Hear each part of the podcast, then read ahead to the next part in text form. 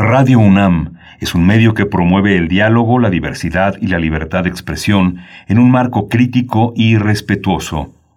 Los comentarios expresados a lo largo de su programación reflejan la opinión de quien los emite, mas no de la radiodifusora. Radio UNAM presenta Primer Movimiento. El mundo desde la universidad.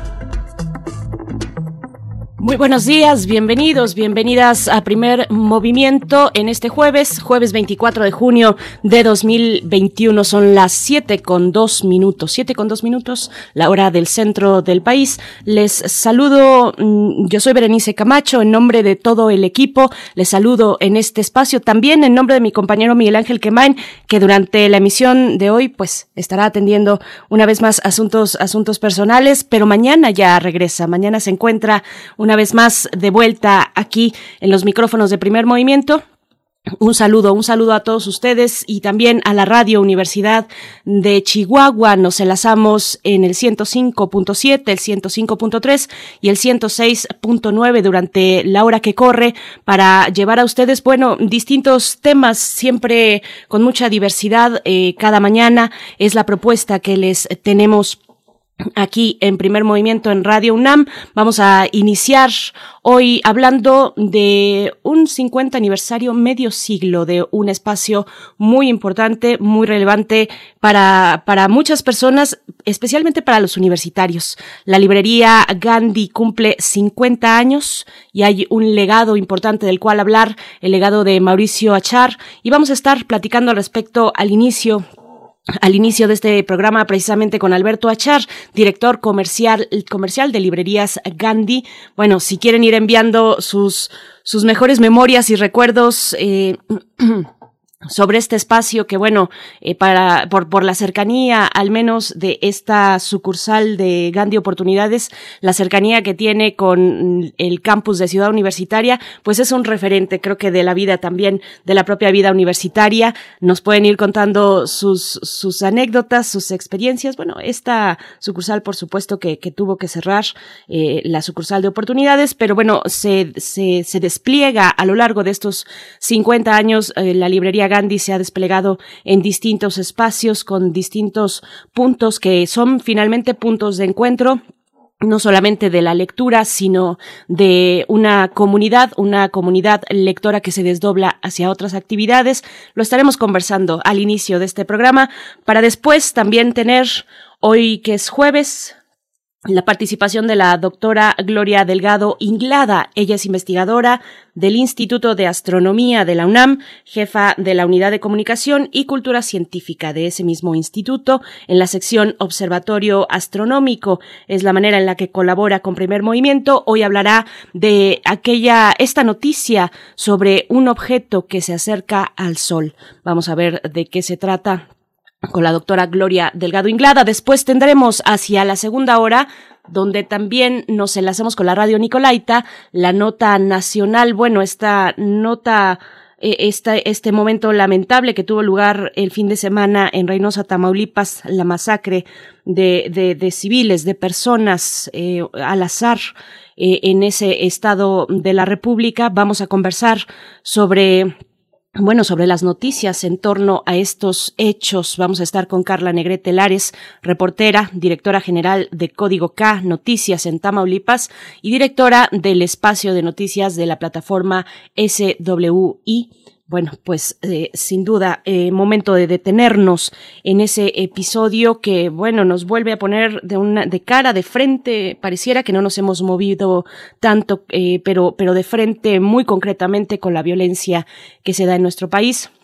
La nota internacional estará a cargo de Moisés Garduño, profesor de la Facultad de Ciencias Políticas y Sociales de esta universidad, de la UNAM, especialista en estudios árabes e islámicos contemporáneos para hablar de Irán y los resultados de las elecciones presidenciales en ese país. Bueno, pues hoy, hoy la poesía necesaria es una sorpresa. Hoy la poesía necesaria es una sorpresa, pero quédense por ahí de la tercera hora, nueve diez de la mañana, estará la poesía necesaria para el día de hoy jueves. Y bueno, otros, otro de los, eh, pues de, de, las, de los cambios en este jueves. No está mi compañero Miguel Ángel Quemain y, y también tampoco estaremos en la compañía del doctor eh, Alberto Betancourt. Nos dice, pues igualmente tiene que atender eh, cuestiones eh, de índole personal en la mesa del día. Así es que tendremos la conversación muy relevante después de este anuncio del presidente de la República este anuncio de sus intenciones de enviar al Congreso del país tres reformas anunciadas, una de ellas la reforma para fortalecer, ha dicho así el presidente, fortalecer la Comisión Federal de Electricidad. Así es que los detalles los tendremos y, y, bueno, el análisis con el doctor Luca Ferrari, doctor en Ciencias de la Tierra, especializado en Geología Regional de México y temática energética. Él es investigador perdón, investigador titular del Centro de Geociencias de la UNAM, Campus Juriquilla. Así es que, bueno, eso para la mesa del día y le mandamos un abrazo fuerte, fuerte, fuerte al doctor Alberto Betancourt, que esperemos esté pronto con, con nosotros y con nosotras en este espacio de los jueves. Vamos a cerrar la mañana de hoy hablando de derechos humanos, de derechos humanos que, bueno, para el caso de la participación de Alicia Vargas Ayala, nos eh, trae puntualmente temáticas que tienen que ver con la niñez, con la infancia y las adolescencias en este país. Alicia Vargas, Vargas Ayala es directora del CIDES e integrante del Consejo Directivo de la Redim y nos hablará de las nuevas paternidades, ahora que fue el Día del Padre este domingo pasado, las nuevas paternidades y la protección integral desde el enfoque de derechos de niñas, niños y adolescentes en México. Bueno, pues este, el menú para esta mañana, diverso, como pueden, como pueden escuchar, les invitamos a enviar sus comentarios en nuestras redes sociales, en Twitter, primer arroba P Movimiento y en Facebook, primer Movimiento UNAM. Nos vamos con el corte informativo sobre COVID-19. COVID-19. Ante la pandemia, sigamos informados. Radio UNAM. Vamos con la información nacional. La Secretaría de Salud informó que el número de decesos por la enfermedad de la COVID-19 aumentó a 231.847. De acuerdo con el informe técnico ofrecido ayer por las autoridades sanitarias, los casos confirmados acumulados son 2.487.747, mientras que las dosis de las diferentes vacunas aplicadas contra COVID-19 suman 41.368.066. Los casos activos estimados a nivel nacional por la Secretaría de Salud son 29.139. En información internacional, la Organización Mundial de la Salud informó que las muertes globales por COVID-19 disminuyeron 12% en los últimos siete días con respecto a la semana anterior. De acuerdo con la OMS, el número de casos cayó un 6%, con 2.5 millones de contagios registrados. Se trata de la menor incidencia desde febrero del año de, este año precisamente. Y bueno, las cifras del 14 al 20 de junio registran más de 64 mil decesos, es decir, 9 mil muertes diarias por esta enfermedad de la COVID-19. En información de la UNAM, las universidades deben salvaguardar la memoria histórica y estimular la voluntad y la creatividad de las nuevas generaciones para construir un mundo mejor. Así lo afirmó el rector de la UNAM, el doctor Enrique Graue Vigers, durante un diálogo a distancia que sostuvo con el presidente de la Universidad de California en los Estados Unidos, Michael B. Drake, organizado por The Aspen Institute México. El rector dijo que hoy más que nunca la educación superior tiene el compromiso de garantizar el futuro de estas generaciones y en este escenario al que nos enfrentamos particularmente, pues debemos mejorar la educación y educar con nuevos enfoques, fue lo que aseveró el rector de la UNAM.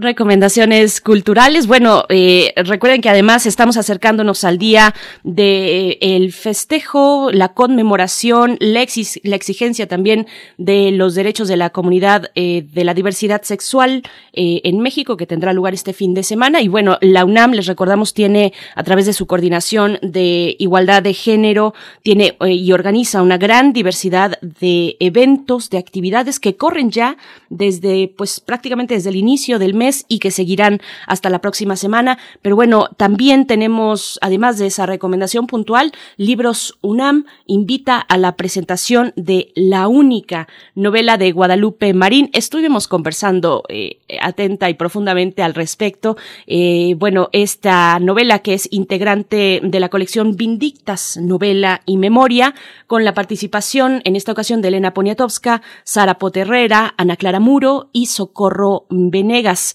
La transmisión se podrá disfrutar en vivo y estará disponible este jueves, el día de hoy, a las 7 de la tarde, a través del canal de YouTube de Libros UNAM. No se pierdan esta presentación, la única eh, novela de Lupe Marín. Bueno, ustedes ya nos dieron varios comentarios en su momento eh, sobre esta, sobre este personaje, pero bueno, está esta, este momento para ampliamente pues disfrutar con las invitadas que se darán cita el día de hoy, jueves 7 de la tarde canal de YouTube de Libros UNAM. Vamos, vamos a ir con música, vamos a escuchar en esta mañana, en un momento más les voy a decir lo que vamos a escuchar a cargo de Reino Química, es la canción con la que abrimos la mañana de hoy. Primer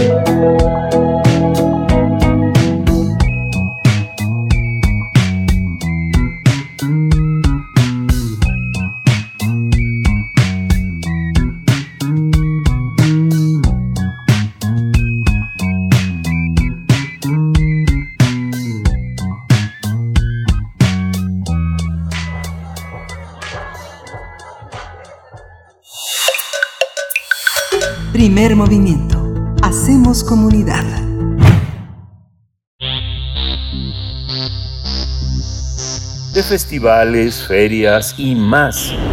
Recomendaciones culturales. Mauricio Achar es un aficionado al teatro y un apasionado lector de biografías de personalidades históricas. Hace 50 años creó un lugar de encuentro directo con los libros y con la cultura. Se trata de la librería Gandhi, que está ubicada en Miguel Ángel de Quevedo 128, al sur de la Ciudad de México y este 27 de junio cumplirá medio siglo este proyecto que cambió de manera radical los esquemas de compra, venta y exhibición de libros. Esto se debe a que Mauricio Achar transformó el formato de la venta de los libros en México y le dio prioridad a la industria editorial nacional. De esta manera, logró convertirse en una cadena que administra 43 librerías distribuidas en 13 entidades del país, así como en diversos espacios como tiendas departamentales o de autoservicio. Además, creó el primer portal de venta de libros por Internet en México y atrajo a más de 30 millones de lectores en todo el territorio nacional. Sin embargo, su primera librería, ubicada en Miguel Ángel de Quevedo 128, cerró sus puertas definitivamente en el año 2020, el año pasado. Pese a que la familia Achar califica este momento como agridulce, saben que deben superarlo y celebrar el aniversario de su marca. Lo cierto es que la emergencia sanitaria afectó al sector editorial con una pérdida de más del 30% en las ventas. Además, el INEGI reporta que en 2020 que eh, en el país el promedio de lectura por persona es de 3.4 libros al año, cifra inferior en comparación con otras zonas de habla hispana.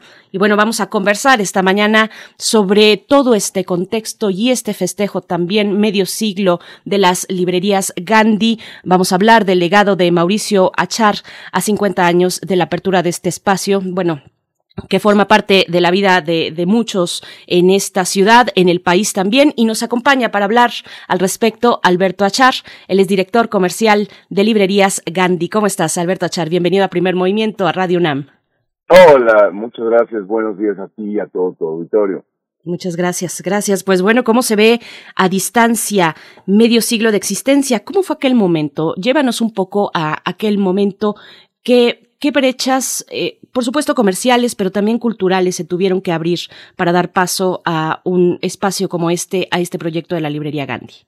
No, no, me parece que como todas, como todas las historias eh, interesantes, esta parte de la cabeza de, de de un soñador, de un rebelde, de, de, una persona que se atrevió a apostar por lo que creía. Él, Mauricio, en su momento, eh, creía en el, el poder transformador de la lectura, creía en la capacidad de, de, la lectura de generar individuos mucho más conscientes y, y libres. Y es como se da cuenta que, quiere poner una librería, pero poner una librería muy diferente a como se tenía acostumbrado el mercado de librerías, en donde el contacto con los libros se daba a través de un mostrador.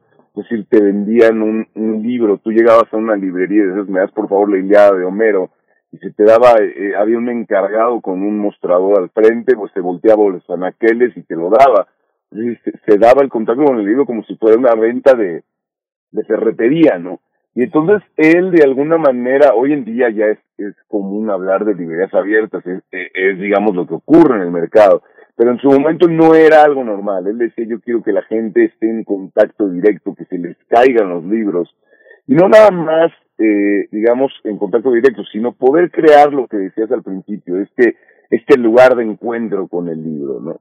Y entonces es, es en donde él apuesta por poner este espacio en Miguel Ángel de Quevedo, de 150 metros cuadrados, con, con, con libros que conseguía de diferentes ferias en todo el mundo a precios irrisorios, en grandes lotes, hacia estas compras para poderlos exhibir en este espacio que además de tener los libros, tenía una pequeña cafetería con, con muchas tertulias, eventos, exposiciones, talleres, que sucedían, conciertos que sucedían en esta cafetería.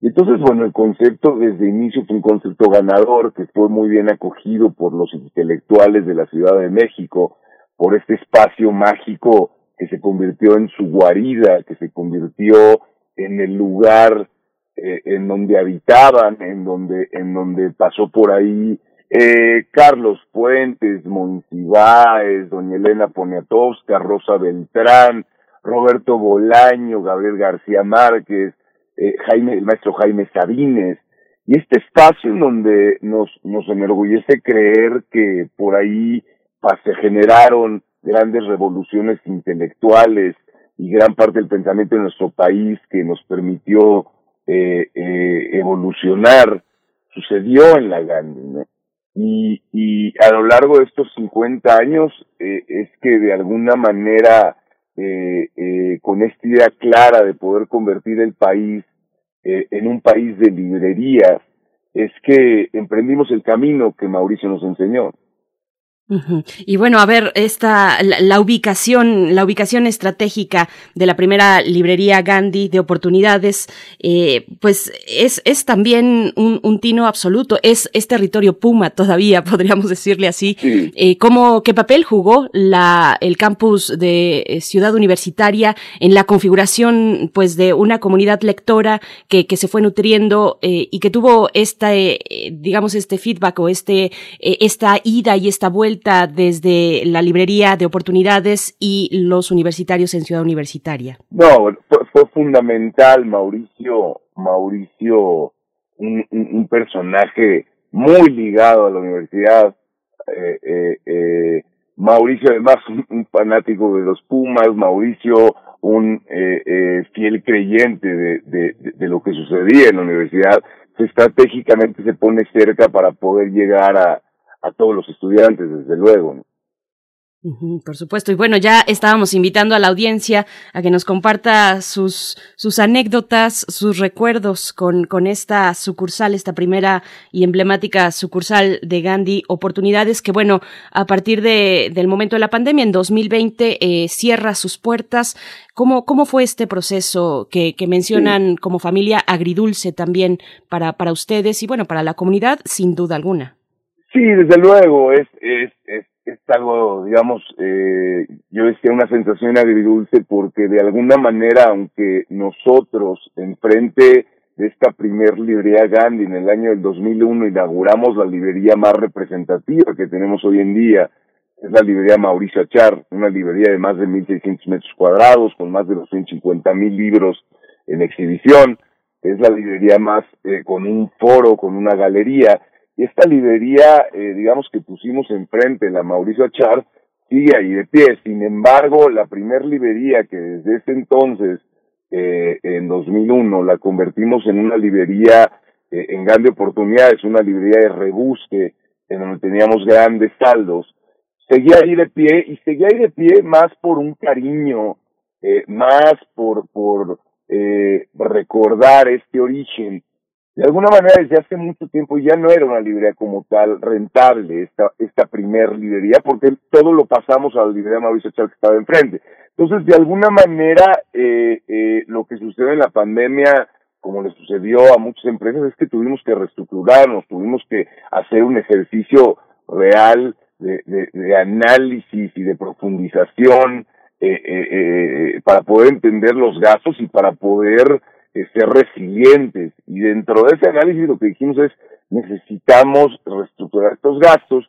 Y lo que sucedió es que ese espacio se convirtió eh, eh, en un espacio parte de nuestras oficinas para poder seguir impulsando el proyecto de Mauricio desde ahí. Ahora yo decía es, es agridulce porque en el momento que se anuncia que se va a cerrar, eh, además de que algunas personas piensan que se iba a cerrar la cadena de librerías, eh, de alguna manera generó un montón de revuelo. Y este revuelo eh, eh, hizo que muchísima gente se acercara a la librería entendiendo que ya, ya iba a cerrar y que nos contara un montón de anécdotas y que, y que, y que eh, realmente nos diéramos nosotros cuenta. Ya entendíamos que teníamos muchos vínculos afectivos con la gente y que, y que en este negocio tan noble de las librerías habíamos podido ser parte de la vida de mucha gente y, tocarlos en el corazón y en la mente, pero, pero fue, fue sumamente abrumador poder darnos cuenta lo mucho que quiere la gente a la Gandhi, ¿no? Y, y, el ejercicio de, digamos, haber cerrado la librería nos permitió darnos cuenta todavía de manera mucho más cercana, cuando mucha gente se acercó a contarnos un montón de anécdotas de, lo que ocurrió a través de, de, de la librería, de cómo incluso, eh, más allá de los encuentros en la propia librería y de los anécdotas en la propia librería, cómo el libro que compraron en la librería cambió su vida, ¿no? Entonces decía yo esta sensación agridulce, estamos cerrando el primer espacio, pero a la vez nos dimos cuenta de, de, de, de lo fuerte que es el proyecto de Mauricio y de cómo tenemos que seguir trabajando para llevar las ideas al país. Por supuesto. Y bueno, eh, es eh, necesario eh, preguntar sobre, sobre la pandemia, el momento de la pandemia que todavía está ahí, todavía se cierne, pero de una manera distinta. ¿qué, ¿Qué aprendizajes les ha dejado la pandemia? ¿Qué, ¿Qué se gana y qué se pierde, por ejemplo, con el portal electrónico para venta de libros? Sí, bueno, la pandemia desde luego fue, fue sumamente importante eh, eh, eh, en el cambio de hábitos de compra de la gente, ¿no? Y no me refiero nada más en las en las librerías. Se habla en el caso del comercio electrónico de un nivel de adopción como si hubieran pasado tres años de, de, de, del comercio electrónico. Y no fue, no fue, no fuimos nosotros la excepción, es decir, el canal de comercio electrónico de representar el 8% de nuestras ventas se convirtió en el 16% de las ventas un canal que hoy en día tiene más de dos millones y medio de visitantes mensuales. Y, y la pandemia desde luego exponenció eso. La pandemia desde luego eh, eh, hizo que mucha gente que antes no compraba en, en, línea eh, lo haga y lo entienda. Eh, y nosotros de alguna manera hemos tratado de propiciar, decías tú muy bien señalado al principio, que, bueno, fuimos la primera página de venta de libros en Internet en, en México en el, en el 96, en julio del 96, y, y hoy en día una página ya mucho más consolidada. Nosotros de alguna manera siempre eh, fuimos trabajando de la mano y se apareció la tecnología, incluso se apareció eh, eh, el tema del libro electrónico, un nuevo formato en el cual nosotros, eh, digamos, lanzamos la primera plataforma de libros electrónicos en 2009 eh, eh, y hemos estado ligados, digamos, y utilizando la tecnología para cumplir el mismo objetivo, ¿no? Para poder eh, eh, acercar el libro yo decía que, que, independientemente de, de, los nuevos formatos como los audiolibros que ya tenemos, más de 100 mil, como los libros electrónicos, como, como la posibilidad de comprar en línea, nuestro trabajo es, es acercar el libro a través de todas las plataformas y todos los formatos posibles. A mí me parece que la experiencia eh, humana de exploración de una, de una librería, el llegar eh, eh, y poder estar en un espacio, en este lugar de encuentro que hemos tratado de, replicar en todas nuestras librerías, en más de 14 estados de la República Mexicana, el contacto con el librero, el contacto con el librero que te recomienda, que te entiende, que, que tiene un intercambio intelectual contigo, de recomendaciones, que tiene un, un intercambio íntimo en donde, en donde surge esta, esta eh, conexión con el librero, eh, y que no nada más desde el librero hacia ti, sino que tú también te conviertes en un cómplice de él eh, y esta relación, este contacto humano con el librero, me parece que es difícil de reemplazar con un algoritmo, pero ya serán los lectores los que decían de qué manera quieren eh, eh, eh, acercarse al libro, ¿no? Y, nosotros hemos tratado de, propiciar ese encuentro. Y la pandemia nos deja, nos deja muchas, muchas enseñanzas por ese lado, el, crecimiento del comercio electrónico, por otro lado, a poder eh, mirar hacia adentro y entender eh, eh, qué tenemos que hacer para estar preparados con cualquier eventualidad de, de, este tipo, ¿no? Nos, nos, nos muestra también, de alguna manera, eh, eh, eh, los resilientes que fuimos, y, no nada más nosotros, la industria en general, eh, eh, yo decía que este 50 aniversario es un festejo no, no nada más de, ideas Gandhi, es un festejo de las librerías. Estar 50 años en un país en donde lamentablemente no tenemos eh, las librerías que quisiéramos, se habla de que son 1.300 puntos de venta, de los cuales 800 son librerías tradicionales, cuando hay países como en Argentina que tienen 2.000, más de 2.000, con cuarenta y tantos millones de habitantes, o en el caso de España con 4.000 también con cuarenta y tantos millones de habitantes. Sin embargo, eh, eh, seguimos en esa lucha y, las librerías han sido parte del, me parece, del patrimonio cultural y, y, y son espacios, centros de cambio. Entonces, celebramos en el aniversario también eso, celebramos la resiliencia que tuvimos después de la pandemia, es una celebración de los lectores, de los editores, de los escritores, de todo el ecosistema, de todo el gremio. ¿no? Y bueno, otra parte eh, característica y emblemática de Librerías Gandhi es la publicidad, una publicidad inteligente, divertida, que, que nos, eh, nos conjunta, nos, nos da una especie de identidad, crea una identidad comercial que, que impacta en el vínculo con los lectores. Eh, ¿Qué significó esto? ¿En qué momento dijeron por acá es el lugar y es de esta manera? Sí, uno, uno de los momentos más representativos de nuestra historia eh, ya decíamos que cuando nosotros empezamos a abrir dos, tres sucursales en la, en la Ciudad de México y, y de alguna manera era el momento, teníamos ya un concepto consolidado, con una experiencia de compra, con más de 12 servicios y valores agregados en la librería y un concepto que nos parecía ya eh, eh, muy interesante de replicar en toda la República Mexicana, es que de alguna manera, de forma paralela, decidimos comenzar con esta campaña de publicidad desde hace más de 20 años, en donde de la misma forma en que queríamos acercar a través de las librerías eh, eh, el contacto con el libro, lo quisimos hacer a través de una campaña, de una campaña que de alguna manera deselitice el concepto de la lectura, lo vuelva menos solemne, lo acerque a la gente. Y a través de la personalidad de nuestra marca, eh, eh, irreverente, esta marca que es muy mexicana, eh, que le guste el humor, que le guste el doble sentido, que le guste el sarcasmo, que es un observador social, que es una marca incluyente, que es, que es un gran lector, pero a la vez una persona alivianada, que se ríe de sí mismo. A través de esta personalidad que definimos es que entendimos que teníamos que ir a las calles y que teníamos que, que acercar la lectura de la misma forma en que, en que lo estábamos haciendo a través de las, de las librerías y me parece que algo muy importante dentro de la estrategia tuvo que ver con que nosotros no, no, no, a través de nuestros anuncios no hablábamos de, de librerías Gandhi, hablábamos de la lectura de lo mágico que era, eh, y generando una sonrisa en las personas y generando un momento de pensamiento y generando eh, esto que nos permitió eh, llegar a crear vínculos afectivos y, envolvernos cómplices.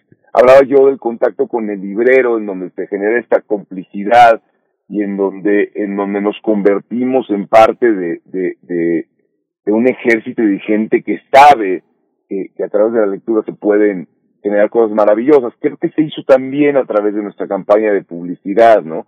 Y hoy en día la gente lo toma como portavoz de su vida, a esta campaña y a través de ella hablan y crean sus propios anuncios y los están, eh, eh, eh, eh digamos, lanzando en todas las redes y se han viralizado por todos lados. Se han hecho versiones, se han hecho memes de, de la publicidad de los carteles de, de Gandhi, eh, por ejemplo, en tiempos electorales, en fin, en distintos momentos eh, hay joyas por ahí que vienen de, de, de, la librería Gandhi, pero vienen también, pues, de, de los lectores, de, de los demás. En general, se ha instalado este tipo de publicidad, eh, pues, en nuestras actividades lectoras y no lectoras. Así es que, bueno, es, es algo a destacar. Igualmente destacable, por supuesto, mención especial para los libreros las y los libreros, eh, este primer vínculo, el vínculo pues más cercano, más inmediato, muy íntimo, con quien te va a hacer alguna recomendación, con quien sabe a qué anaquel dirigirte. ¿Cómo es esta, esta selección o esta elección de los libreros para librerías Gandhi que, que de nuevo merecen todo nuestro cariño y una mención especial. ¿Cómo, cómo se da este proceso de selección? Es, es eh, para nosotros son fundamentales, es decir, todo este mundo de los libros empieza con un escritor que tiene una idea que quiere compartirnos. Y a partir de ese momento es que empieza todos estos engranes, hablando desde, desde un editor que se interesa, hablando de, un grupo impresor, hablando de que en ese momento nos acercan el libro, nosotros lo, lo ponemos en un anaquel.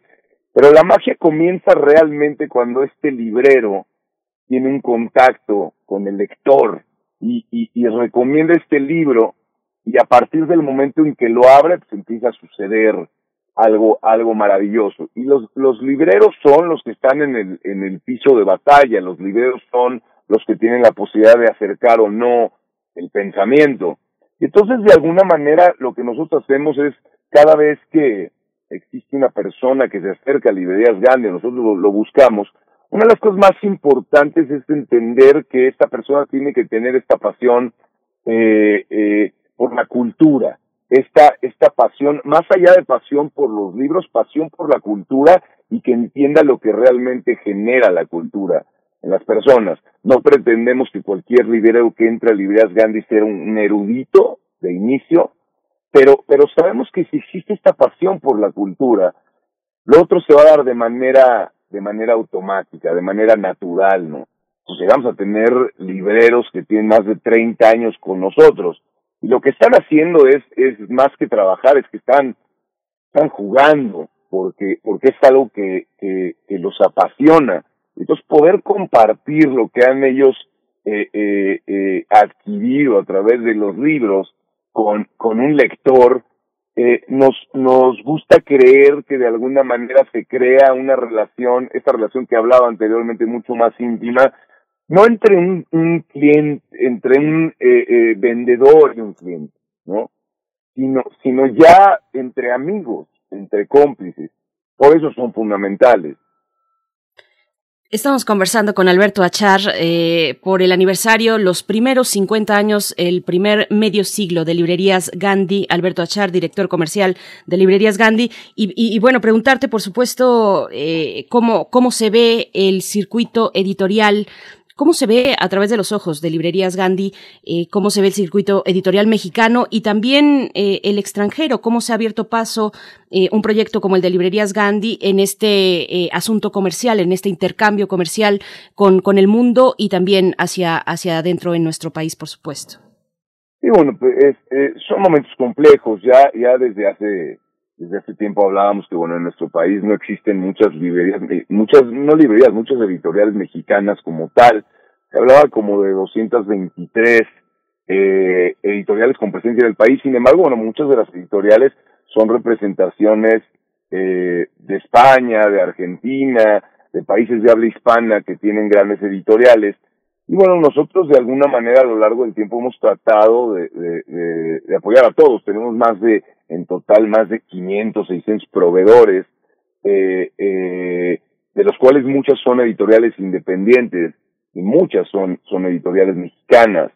Y nosotros de alguna manera hemos, hemos servido como este espacio para que, para que todos tengan voz en ese sentido a lo largo de, de, más de, de 50 años.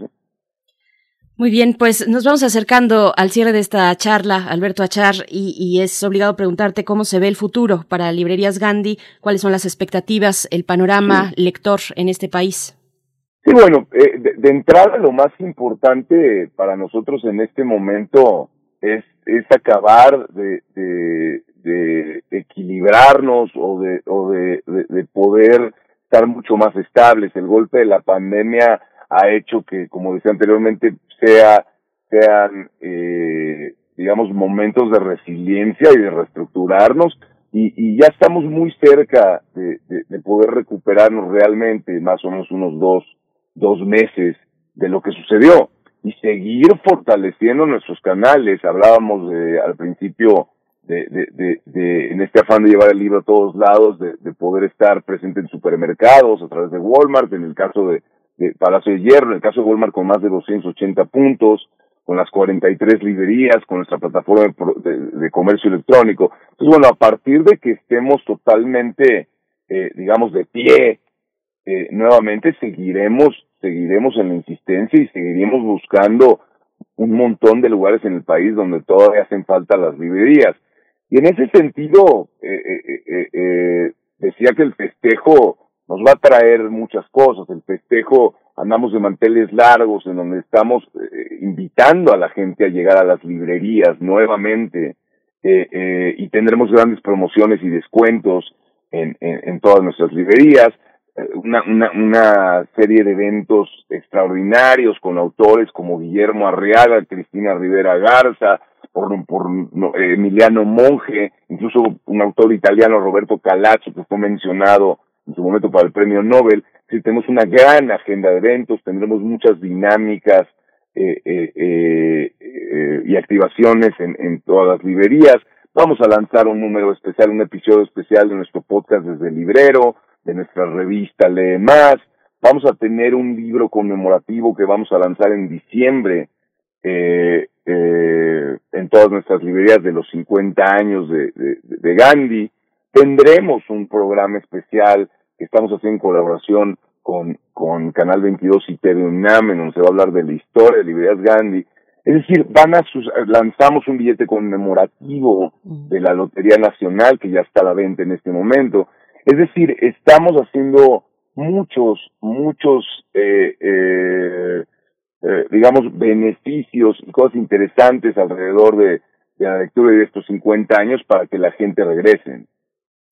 Bien, pues bueno, una última cuestión que no me puedo guardar porque es muy relevante y más en estos momentos de pandemia, pero que ya se viene arrastrando desde hace mucho tiempo. Se ha escrito mucho al respecto sobre el soporte electrónico frente al libro físico, el libro como objeto. ¿Hay una sana convivencia ya en este punto en el que nos encontramos? Sí, para nosotros siempre la hubo. Decía yo que el formato, nosotros en su momento lo entendimos desde 2009 cuando lanzamos nuestra plataforma de libros electrónicos, con más de 5 millones hoy en día de, libros en cinco diferentes idiomas. Eh, se habló mucho en su momento y se entendía esto como una amenaza al libro físico y se habla más de lo que realmente representa. Hoy en día hablamos de un mercado del 3% del mercado total del libro electrónico, ¿no? Y así como el libro electrónico me parece tiene muchas bondades, ¿no? No hay un problema de existencia, incluso es un poco más barato, eh, incluso los lectores electrónicos que nosotros tenemos, que me parece que son de los mejores de los que existen en el mercado, permiten ampliar la letra para todos los que tienen el problema con la visión. el libro electrónico tiene eh, muchas bondades, así como el libro físico connotaciones emocionales que me parece que son difíciles de reemplazar, ¿no? El libro eh, en tus manos, el tocarlo, el olerlo, el tachonearlo, eh, eh, eh, tu cómplice físico, incluso el libro como artículo fetiche de exhibición, ¿no? Eh, como artículo de decoración. Entonces, me parece que, que, que el mercado del libro electrónico que todavía es muy pequeño, se habla aquí del 3%, en Estados Unidos cercano al 18% del mercado y en Europa el 12%, eh, es algo que aporta a la, a la, a la, a la experiencia, nada más, ¿no? Bien, pues Alberto Achar, eh, director comercial de Librerías Gandhi, larga vida, larga vida a este espacio tan, entrañable para, para nosotros, para muchos universitarios eh, también en especial. Y, y, bueno, nos mantenemos atentos a las actividades de este 50 aniversario de Librerías Gandhi. Alberto Achar, muchas gracias por esta charla. Te agradezco mucho, mucho el espacio, realmente medios que, que, que crean en la cultura que nos permitan difundir eh, el mensaje, hablan de medios que creen en esto, ¿no? Y, y, te lo agradezco mucho y saludo nuevamente a tu auditorio y los invito a, a regresar a las librerías. Por supuesto, ahí estaremos con sana distancia, bueno, con las medidas de sana distancia eh, y, y, las medidas eh, de, de, seguridad sanitaria que se han dispuesto en todas las librerías Gandhi. Muchas gracias, Alberto Achar, hasta pronto. Un abrazo por allá, gracias. Otro de vuelta, vamos con música a cargo de Fabini, Literatura al Corazón.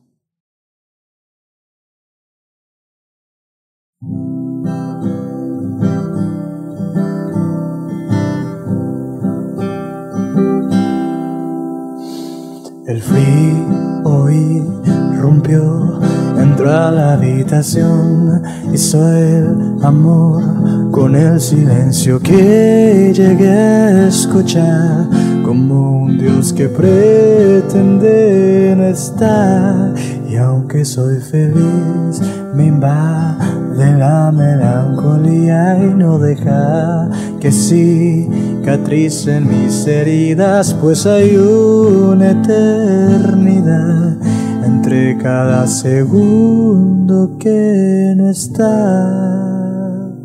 Porque siento que puedes romper todos mis huesos si me dejas caer desde el punto al que me subió tu calor. Porque quiero que con un roce se pare el tiempo Sé que con tu sutil mirada dejo de sentir dolor. Solamente déjame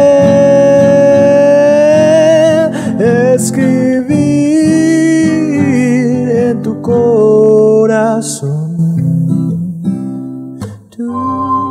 Del brazo de Orión al universo. Observatorio Astronómico. La noticia sobre un objeto que se acerca al Sol es la conversación y la propuesta de esta mañana en Observatorio Astronómico de la doctora Gloria Delgado Inglada, investigadora del Instituto de Astronomía de la UNAM, jefa de la Unidad de Comunicación y Cultura Científica también en el Instituto de Astronomía. Pues bueno, un gusto como siempre tenerte en este espacio, doctora Gloria Delgado. ¿Cómo estás? Buenos días. Buenos días, muy bien, muchas gracias. Qué bueno, cuéntanos, por favor, esta noticia, ¿qué tanto alarmarnos o no, mantener la calma, qué significa? Justo, diste en el punto. Pues sí, yo tenía varios temas para tratar hoy, pero después de que leí algunos titulares, me, me quedé preocupada y como me imagino que algunas personas también, pues decidí eh, tocar este tema. Voy a decir el pecado, pero no el pecador, ¿no? Voy a mencionar nada más dos ejemplos que yo encontré y voy a leer textualmente. Título. Una nave extraterrestre descubre un misterioso objeto del tamaño de un planeta que se acerca rápidamente a nuestro Sol. Y otro más, descubren un megacometa que podría chocar contra el Sol. Bueno, pues supongo que estos títulos como mínimo nos dejan a todos espantados y nos empezamos a preguntar, bueno, entonces cuánto mide, a qué velocidad se acerca, cuándo va a chocar contra el Sol, qué va a pasar en la Tierra. Entonces, bueno, eh, como siempre yo voy a ir un poco eh, despacito explicando algunas cosas. Ya he mencionado varias veces que, que los cometas son muy, muy interesantes porque son restos de la formación de nuestro sistema solar que permanecen casi intactos desde hace 4.500 millones de años. Nos dan información que nos permite ir entendiendo un poco mejor cómo se formó el sistema solar, porque todavía hay muchos detalles que no, que no conocemos. Los cometas tienen órbitas elípticas y entonces esto hace que, de, que pasan por un punto a que vuelvan a pasar, pues, pues eh, pasan muchos años, ¿no? En el caso de los cometas de periodo corto, eh, tardan menos de 200 años y los de periodo largo pueden tardar incluso millones de años en volver a pasar, ¿no? Entonces, la noticia es que el 19 de junio se anunció el descubrimiento de un cometa que se llama 2014 UN-271 y que parece que es más grande de lo habitual. Y entonces es ahí cuando las noticias alarmistas se dispararon. Entonces, ¿qué es lo que sí sabemos? Bueno, eh, lo primero es que se encontró dentro de un proyecto de Dark Energy Survey, que yo hablé hace unas semanas eh, hablando sobre clasificación de galaxias de inteligencia artificial. Pues ya ven que los proyectos, aunque tengan un objetivo, pueden servir también para otras cosas, como aquí tienen muchísimas imágenes desde 2013, pues usando esas imágenes y claro, eh, las computadoras pues pueden encontrar este tipo de, cometas y también asteroides, ¿no? De hecho, se han encontrado 800 objetos y, y cuenta uno de los autores que ya están trabajando en el artículo y que se hará público en unos meses, ¿no? Para que se hagan una idea, eh, necesitaron entre 15 y 20 millones de horas de CPU para poder encontrar este, este objeto. Mucho de lo que estoy contando lo encontré en un hilo de Twitter de uno de los descubridores, Pedro Bernardinelli, que es brasileño, y que él salió el domingo a explicar varios detalles, justo viendo que estaba teniendo mucha repercusión en, los medios. Entonces, eh, este cometa 2014 UN271 fue visto por primera vez el 20 de octubre de 2014. Y en ese momento se calcula que estaba a 29 unidades astronómicas del Sol. La Tierra está a una unidad astronómica del Sol, entonces cuando se descubrió ese cometa estaba 29 veces más lejos, ¿no? Viene de la nube de Oort, que es pues, la periferia, ¿no? Lo más eh, externo de nuestro sistema solar, que está pues como más allá de 2.000 o 3.000 unidades astronómicas. Es decir, este cometa ha viajado desde lejísimos hasta este lugar donde se ha. Su periodo orbital es muy largo y esto significa que tarda mucho tiempo en recorrer su camino alrededor del Sol. Se estima que son unos 600.000 años. Y la órbita en realidad más que una elipse es una parábola. Su excentricidad es casi 1. ¿no? Tiene una inclinación también de unos 95 grados. Si nos imaginamos el plano donde están pues, la mayoría de los planetas orbitando al Sol, este cometa pues entrará por un costado y saldrá más o menos hacia arriba. Los cálculos que se pueden hacer dicen que en el punto más cercano al Sol, que sucederá en 2031, el año 2031, en 10 años, estará a un poco más de 10 unidades astronómicas. Esto es más o menos donde está la órbita de Saturno. Entonces, muy cerca, muy cerca, pues ya vemos que no va a estar ni de la Tierra ni del Sol.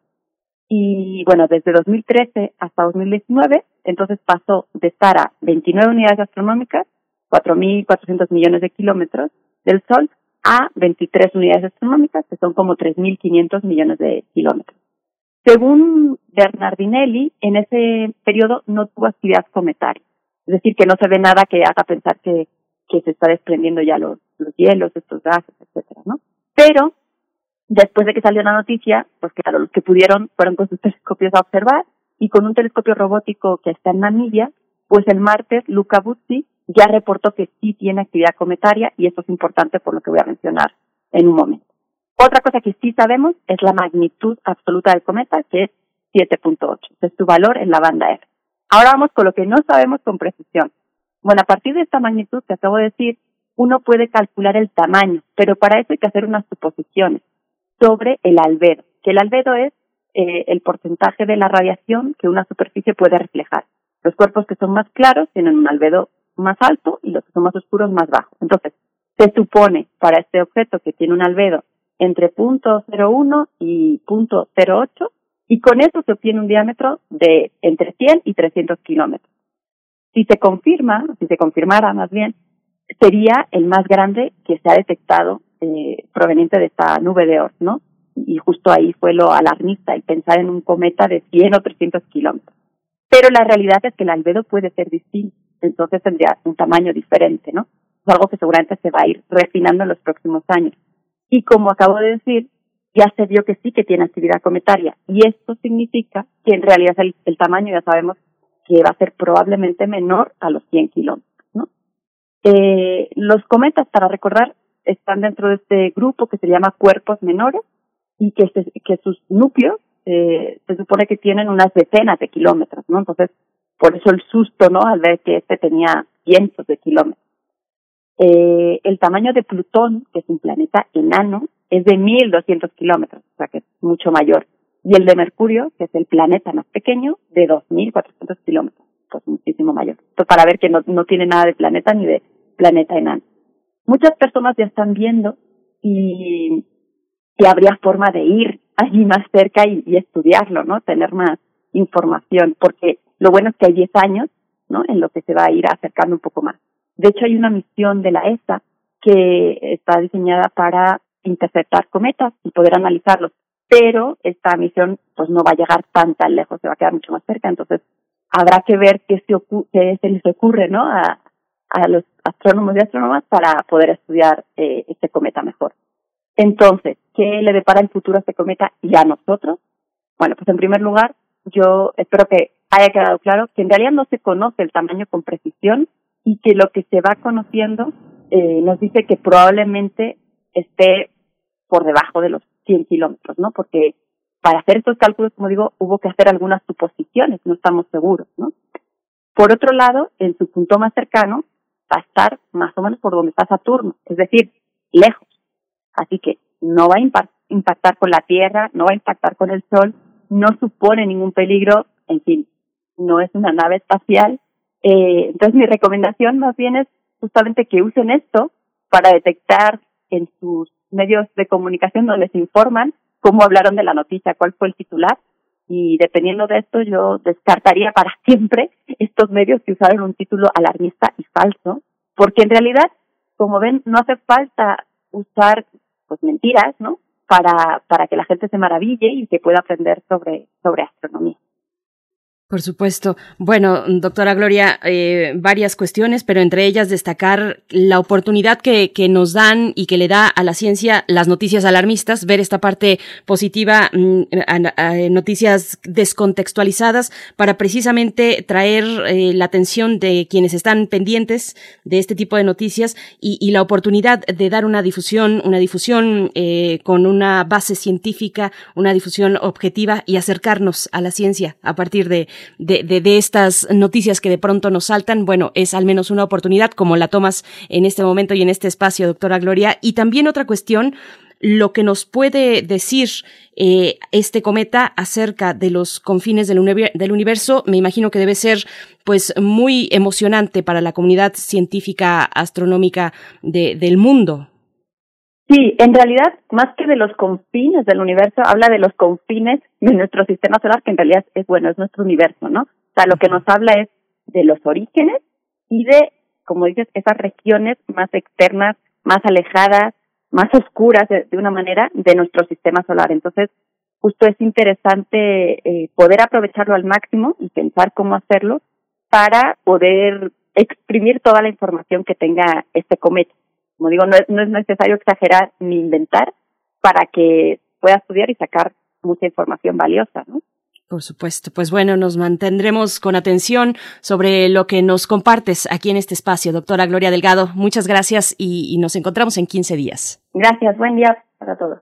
Hasta pronto. Hasta pronto, doctora Gloria Delgado Inglada, investigadora del Instituto de Astronomía de la UNAM, jefa de la Unidad de Comunicación y Cultura Científica también ahí en astronomía. Y bueno, ya estamos sobre el filo de la hora, a las siete con cincuenta y nueve minutos, hora del centro, seis con cincuenta y nueve para Chihuahua, de quienes nos despedimos en este momento, Radio Universidad de Chihuahua. Nos despedimos de las frecuencias el 105.3, el 106.9 y el 105.7. Se quedan ustedes con la programación habitual de estas frecuencias. Nosotros seguimos aquí en primer movimiento en el 96.1 de la frecuencia modulada y también en www.radio.unam.mx. Nos vamos al corte de la hora y volvemos. Síguenos en redes sociales. Encuéntranos en Facebook como Primer Movimiento y en Twitter como arroba PMovimiento. Hagamos comunidad.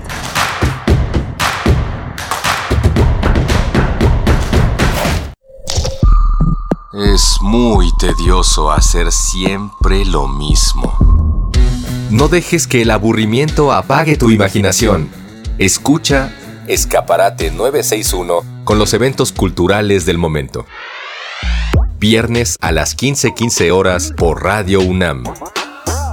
Entretenimiento y cultura. Radio UNAM. Experiencia sonora.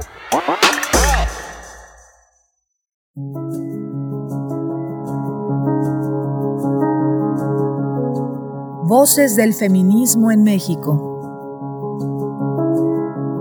Alaide Fopa y Elena Urrutia crearon el programa de radio que se convirtió en una crónica de la lucha de las mujeres de los años 70 y 80. ¿Qué tanto ha cambiado la vida de las mujeres desde entonces? Foro de la Mujer, serie declarada Memoria del Mundo por la UNESCO sábados y domingos a las 11 de la mañana por el 96.1 de FM y el 860 de AM. Radio UNAM, Experiencia Sonora.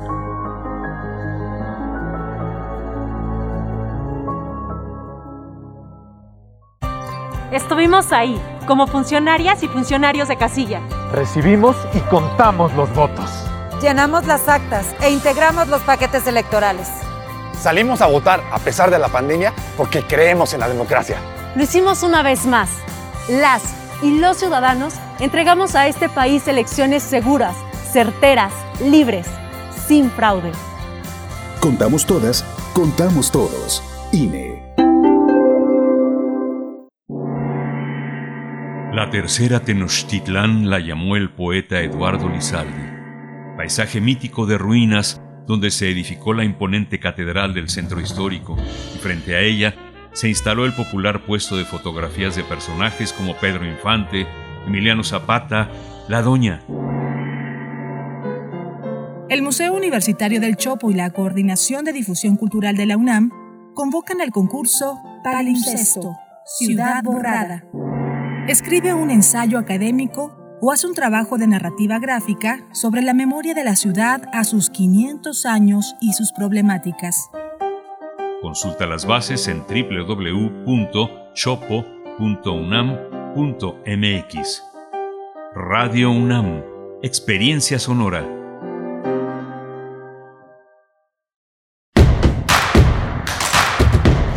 Encuentra la música de primer movimiento día a día en el Spotify de Radio UNAM y agréganos a tus favoritos.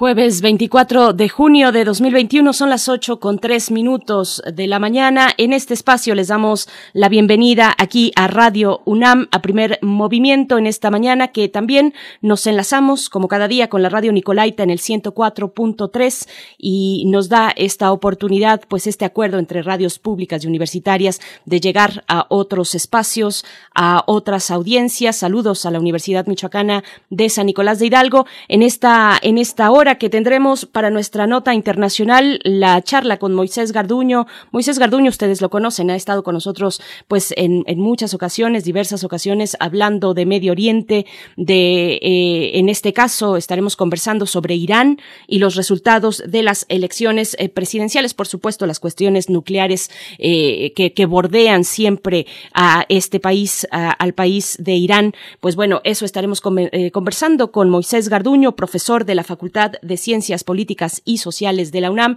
especialista en estudios árabes e islámicos contemporáneos. Yo soy Berenice Camacho y en este, eh, en este momento, bueno, eh, en representación de mi compañero Miguel Ángel Quemain, les doy la bienvenida, también en representación del resto del equipo. Por allá en cabina está Violeta Berber en la producción, está Arturo González esta mañana en los controles técnicos y bueno, todos en sus puestos para uh, hacer posible este espacio matutino de Radio UNAM y tenemos algunos comentarios por acá. Estuvimos conversando acerca del primer, eh, los primeros 50 años de la, las librerías Gandhi, el legado de Mauricio Achar, en su momento tuvo esta gran visión de, de, proponer al público lector mexicano pues un espacio distinto, un espacio diferente, donde el encuentro con las letras, con los libros, con la literatura fuera mucho más cercano, mucho más íntimo, que no fuera necesariamente eh, intervenido o eh, vaya mediado por un mostrador, sino que el contacto fuera,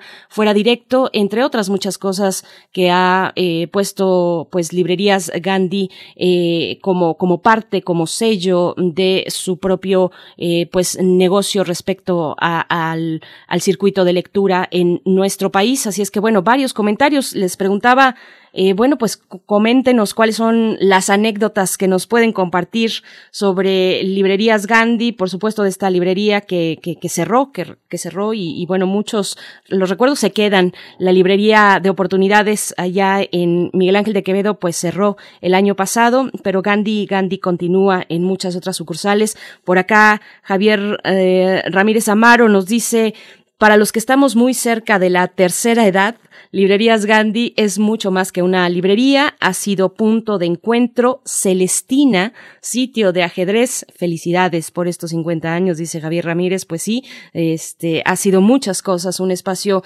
diverso y múltiple que nos ha acercado a nosotros mismos, no solamente hacia los libros. Y bueno, ahora eh, Gandhi, ya como nos comentaba eh, Alberto Achar, director comercial de librerías, de estas librerías, pues tendrá eh, para este aniversario distintas actividades, estarán distintos eh, escritores, escritoras. Hablaba él de Guillermo Arriaga, de Emiliano Monge, por supuesto, eh, Roberto Calazo. ¿Ustedes vieron a Roberto Calazo en la UNAM? Hace ya varios años.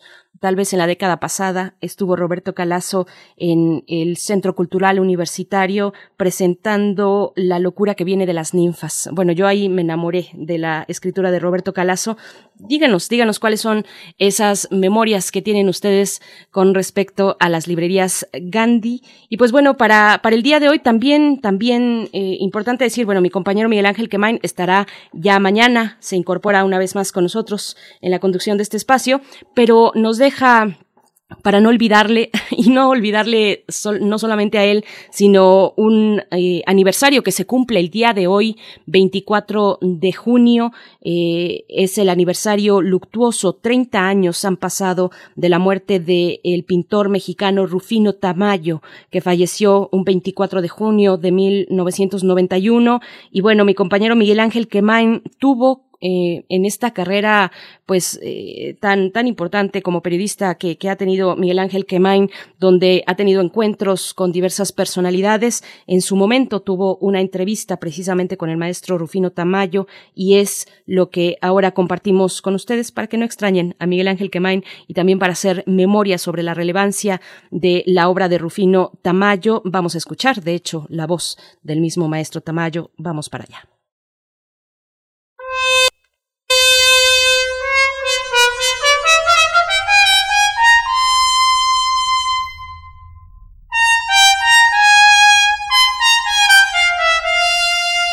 Este 24 de junio, Rufino Tamayo cumple 30 años de haber dejado nuestro territorio vital para inscribirse en un territorio universal de la memoria. Hace 30 años y un mes, Rufino Tamayo entraba al Colegio Nacional. Rufino Tamayo empezó muy pronto, a sus 15 años, a estudiar en la Academia de San Carlos, en Bellas Artes. Eh, fue un hombre que muy rápido colocó su voluntad en el estudio del mundo de la pintura en el orden de los clásicos, supo reconocer la tradición que lo precedía y convocar a la memoria del arte que veía en todas partes en su Oaxaca.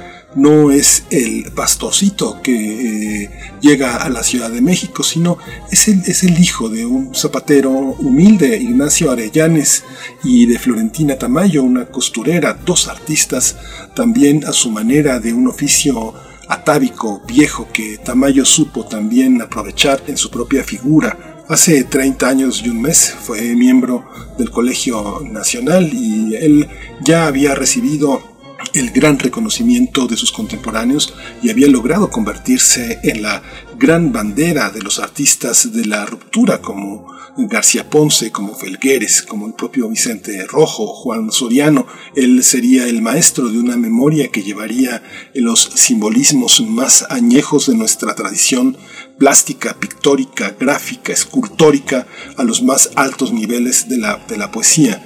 Tal vez por eso Octavio Paz lo reconoció como el gran artista del siglo XX fuera de las eh, capillas y de las posibilidades que cegaban la visión de artistas muy comprometidos por el demonio de la política, por el mundo educativo y por la orquestación de una dirección educativa hacia una sociedad que en muchos sentidos eh, vislumbraron como una sociedad a la que había que enseñarle, que educar, una sociedad también en un sentido menor de edad. Lo que Tamayo hizo fue convocar a la memoria, convocar a la memoria porque justamente lo que tenía que hacer un gran sector de la sociedad mexicana del país era recordar.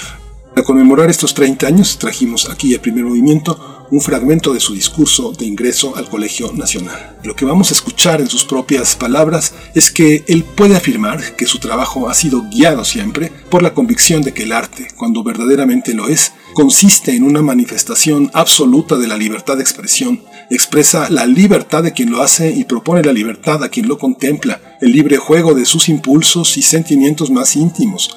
Nunca es una visión única y cerrada, impuesta al espectador, sino nuevas ventanas a su sensibilidad y a su imaginación. Tamayo pensaba que para el artista no puede ser otra cosa que un mundo por explorar y un conjunto de problemas siempre nuevos. Desde muy joven él vivió la disyuntiva entre seguir un camino marcado, buscarse a sí mismo en los senderos desconocidos y tal vez de difícil acceso o frutos estériles.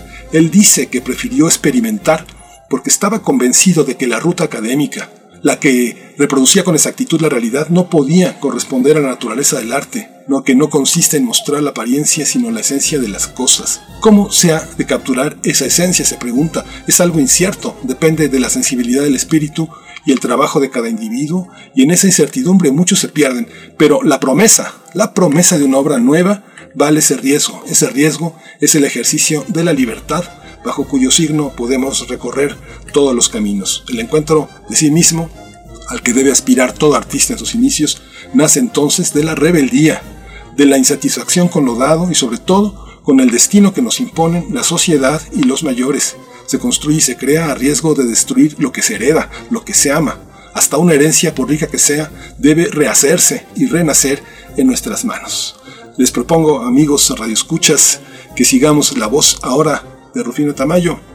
Hay una celebración que el próximo lunes va a tener lugar en el Colegio Nacional y especialistas, gente cercana intelectual y críticamente a la obra de Tamayo, elaborará toda una serie de ideas en torno, en torno a su legado, pero aquí tenemos uno de los más importantes, esta voz que se escucha a 30 años de distancia, 30 años y un mes en el Colegio Nacional, en una recepción que le dio Héctor Fix Amudio, que tampoco está ya con nosotros y que este gran jurista recibe a Tamayo. Vamos a escuchar a Tamayo. Con frecuencia se habla del mundo de un pintor. Yo creo que ese mundo es un mundo de todos, extraído de la realidad, pero sentido y revelado por primera vez por el pintor. Solo en esta acepción limitada usamos la palabra creación. Creamos mundos, y esos mundos pueden aspirar a ser autónomos, a ser entendidos por su orden propio y sus propias leyes, pero nunca dejan de ser metáforas de nuestra realidad. Metáforas, no reflejos o copias. Por eso los objetos y los seres que miramos todos los días pueden habitar estos mundos diferentes, ser parte de ellos. La realidad es así desdoblada, multiplicada, vista por dentro. No se revela su sentido, sino sus sentidos. Nos hallamos no ante un significado, sino ante una multiplicidad de significados. La pintura obedece a ese modo de sensibilidad o pensamiento que llamamos poético, por contraposición al que podemos designar ideológico. Aunque en el curso de su historia la pintura se haya preocupado por transmitir contenidos ideológicos de diversas clases, no ha hallado su sustento aquello que la mantiene viva en la ideología. Han muerto las pasiones políticas o religiosas que pudieron servir de tema a los pintores de distintas épocas, pero sus trazos, sus formas y sus colores sobreviven. No juzgamos el valor de una pintura por su tema o sus ideas, sino por sus cualidades plásticas y su capacidad para significar en el orden de lo poético. Yeah.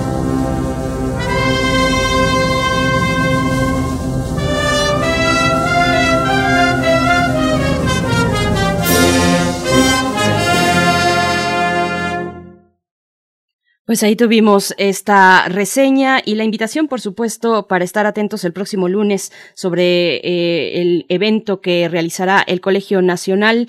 Eh, gracias, gracias, eh, querido Miguel Ángel Quemain. Un abrazo donde, donde te encuentras ahora y, y, pues bueno, la vida y obra de un grande, de un oaxaqueño, del pintor mexicano Rufino Tamayo, que esta, esta mañana de 24 de junio, este día 24 de junio, se cumplen 30 años de, su, de su muerte, su aniversario luctuoso y el Colegio Nacional lo conmemora así, con una mesa de especialistas el próximo lunes. Vamos, vamos en este momento, cuando son las ocho con quince, bueno, a dar lectura brevemente a algunos de los comentarios que nos envían en redes sociales. Dice refrancito respecto a librerías, a librerías Gandhi, Dice, muy buen día, señora Berenjena, buen día, refrancito, dice que capitanea la nave radiofónica de este día y con todo un equipo de profesionales llevando excelente información, ya listo desde Ciudad de México y pues sobre librerías Gandhi, muchos tuvimos citas y lecturas en su café cuando era austera. Gracias, Refrancito, por, por este, por este comentario. A todos también, R. Guillermo dice que Librerías Gandhi es romántica. Dice, la he visitado casi con todas mis compañeras desde el CCH. La relaciono con la película Tienes un email, eh, su crecimiento, desaparición de librerías pequeñas, internet, redes, ebooks, cuentacuentos, amor, es lo que dice R. Guillermo. Pues bueno, síganos comentando y contando sus memorias. No acabaríamos. Mucho romance, mucho romance, romance en torno a los libros y a ese espacio que ahora ya no está, el de Gandhi Oportunidades. Pero, pero bueno, continúa la lectura, continúa el romance con los libros y con otras personas en torno a los libros. Así es que bueno, vamos, vamos a tener en este momento, vamos con un poco de música. Eh, tendremos la participación en, en unos momentos más de Moisés Garduño para hablar de lo que ocurre en Irán con su proceso de elecciones presidenciales, pero antes nos vamos con una canción a cargo de Hello Seahorse, Universo 2.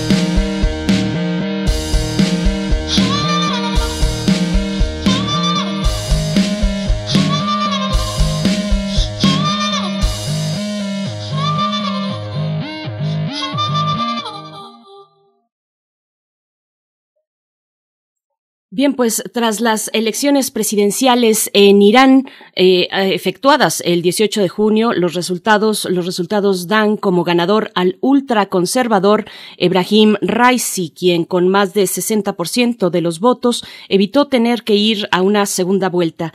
Raisi, quien fungía como máximo juez de la nación del Medio Oriente, se impuso a otros tres candidatos. Sin embargo, en los comicios no pudieron participar varios aspirantes a la presidencia de ese país.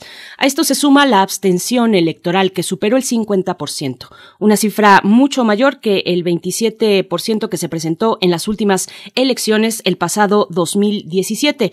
El poco interés por participar en los comicios se debe a que los iraníes consideraron que las elecciones no estaban siendo imparciales y democráticas, por lo cual decidieron boicotearlas con su inasistencia a las urnas.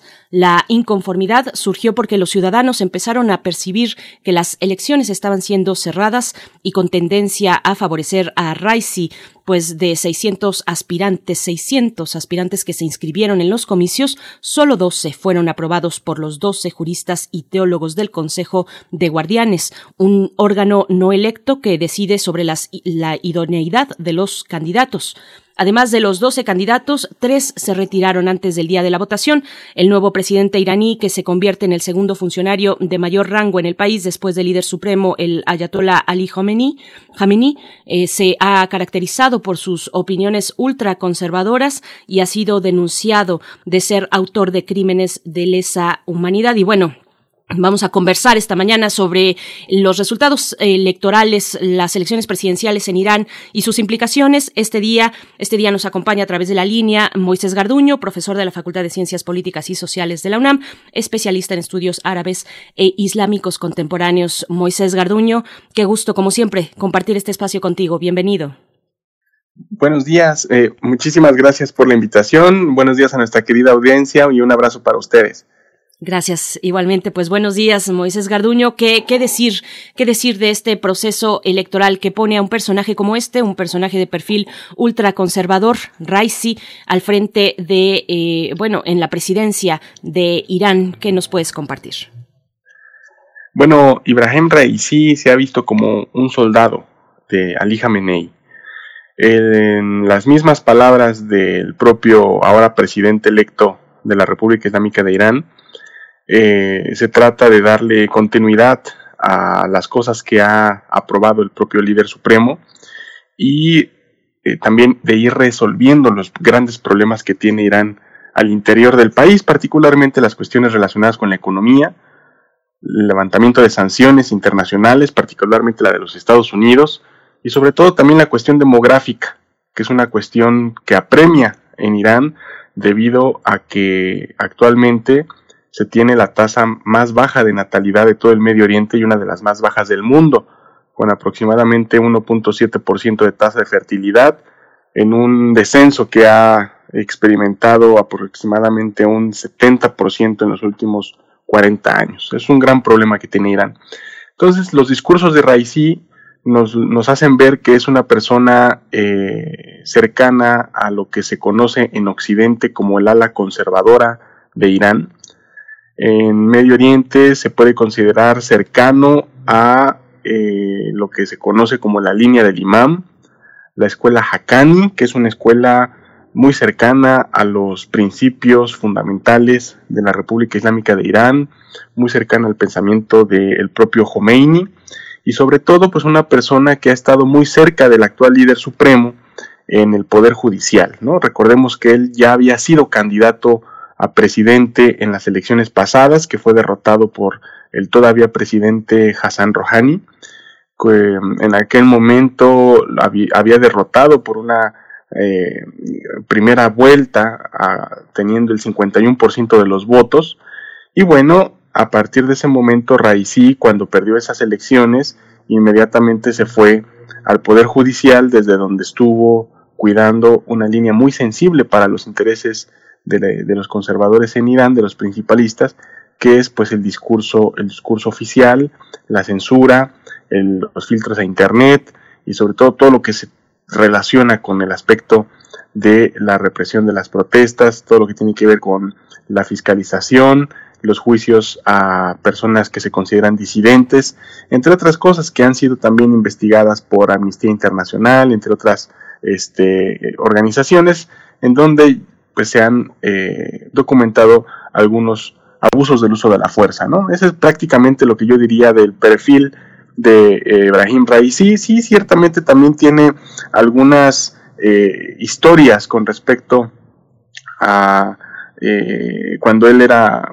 jefe de prisiones en los años 80, finales de los años 80 en Irán, y se le acusa de haber pues por ejemplo ejecutado extrajudicialmente y en secreto algunos disidentes políticos, sobre todo en una prisión que fue la prisión pues más terrorífica de Irán de finales de los años 80, aunque también lo era con la época del Shah, que es la prisión de Bin.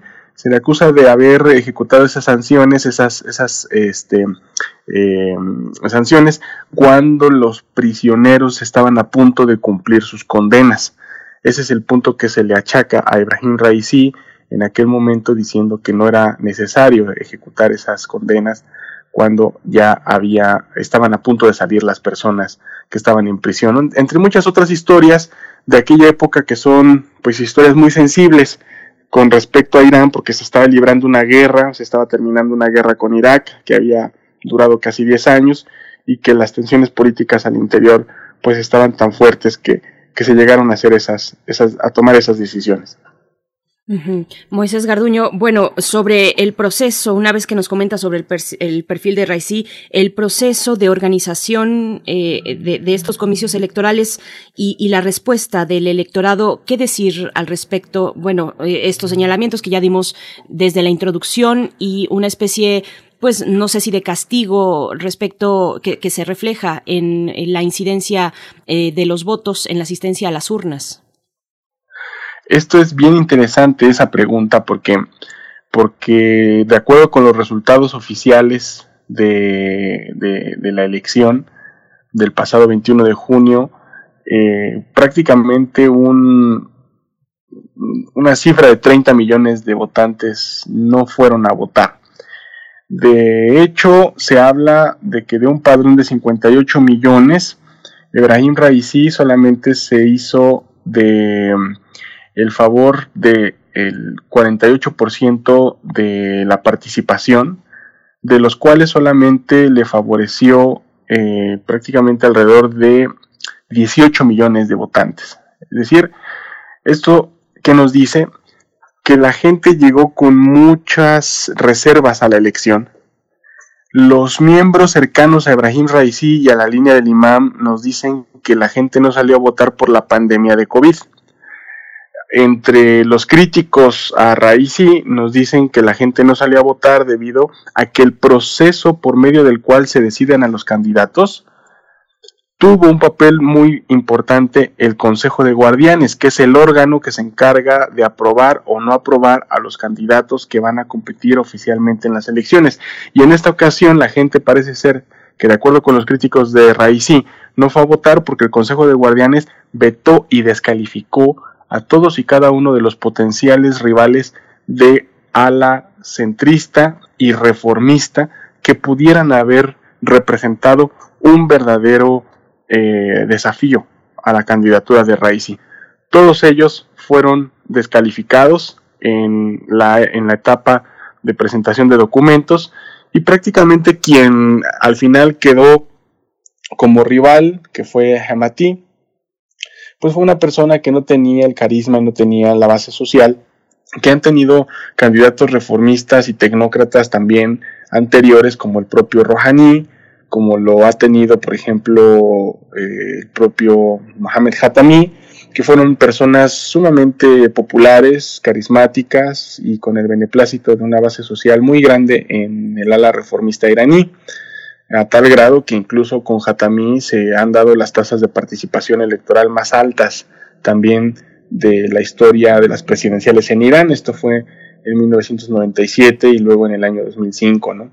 Eh, entonces, ese fue un gran problema, que cuando se descalificaron a los candidatos rivales de Raisi, la gente se vio sumamente desencantada de este proceso, tachándolo pues obviamente de una elección amañada, de que el Consejo de Guardianes había allanado el camino para que Ibrahim Raisi llegara solo a la elección y pues los resultados ahí los tenemos, ¿no? Solamente 18 millones de 58 eh, millones posibles, lo cual pues deja a un presidente con la legitimidad del líder supremo sin la legitimidad del pueblo.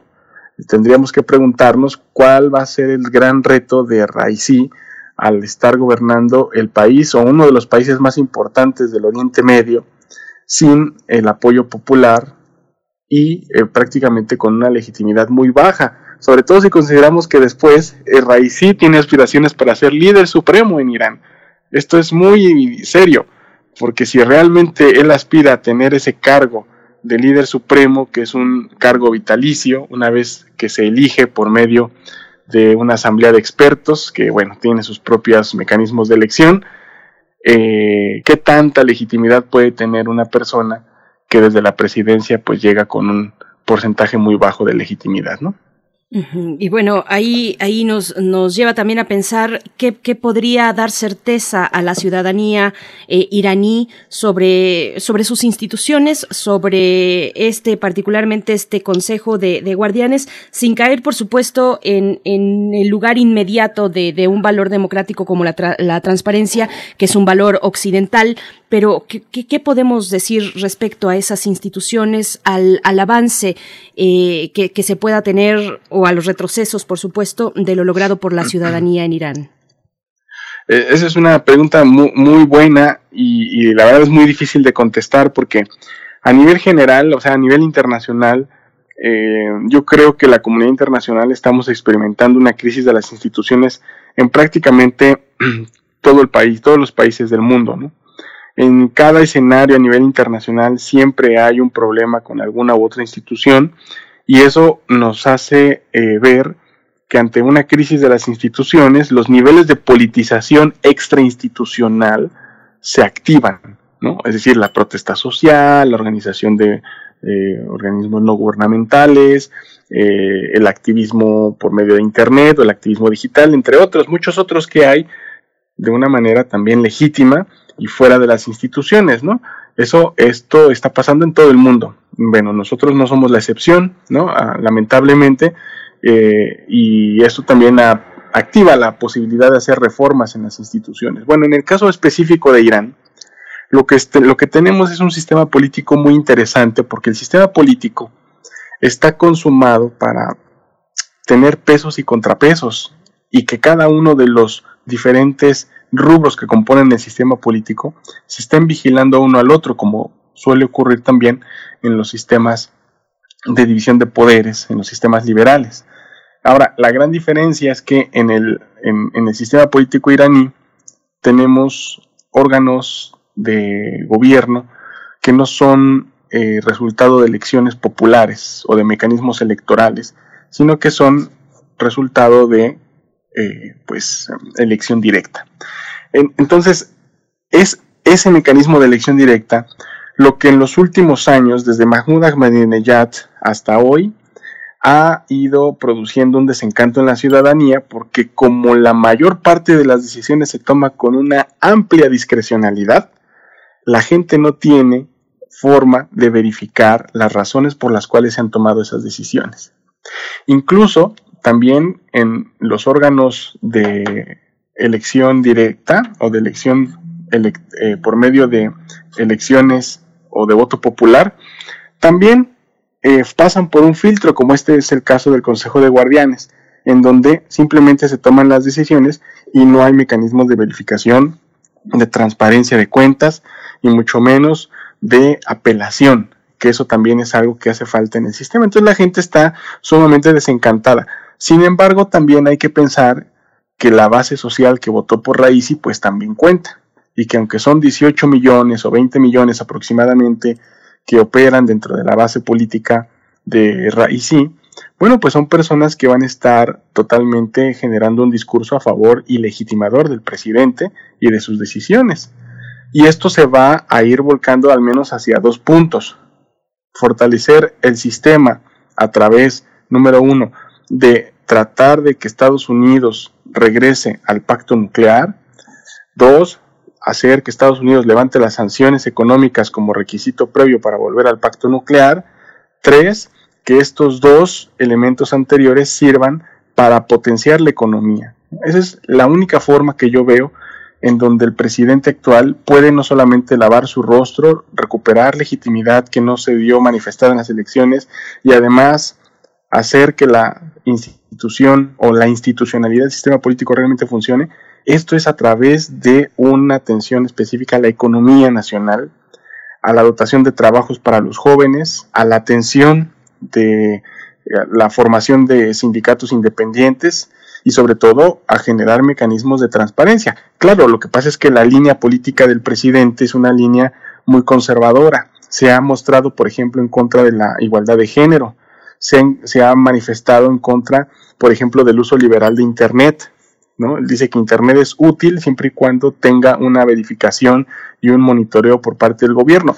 Entonces, todo esto son, son cosas que en algún momento pueden llegar a contradecir lo que se necesita Pero al final, eh, el sistema político iraní es por mucho y con todas sus deficiencias que podemos ir notando, como lo hemos dicho, es por mucho un sistema político que permite una participación política mucho más directa de la gente con respecto a los vecinos árabes del Golfo, ¿no? que son monarquías absolutas y que al final de cuentas, pues este tipo de mecanismos no existe. Aquí, y con esto termino esta parte, el gran error de la República Islámica es hacer que este sistema de participación electoral no brille en la región y se vaya más por toma de decisiones discrecionales, como ellos dicen, entre comillas, cito a algunos líderes de la República, por el bienestar y la salud del sistema. ¿no? Ese es lo que a la gente tiene muy molesta en términos de institucionalidad.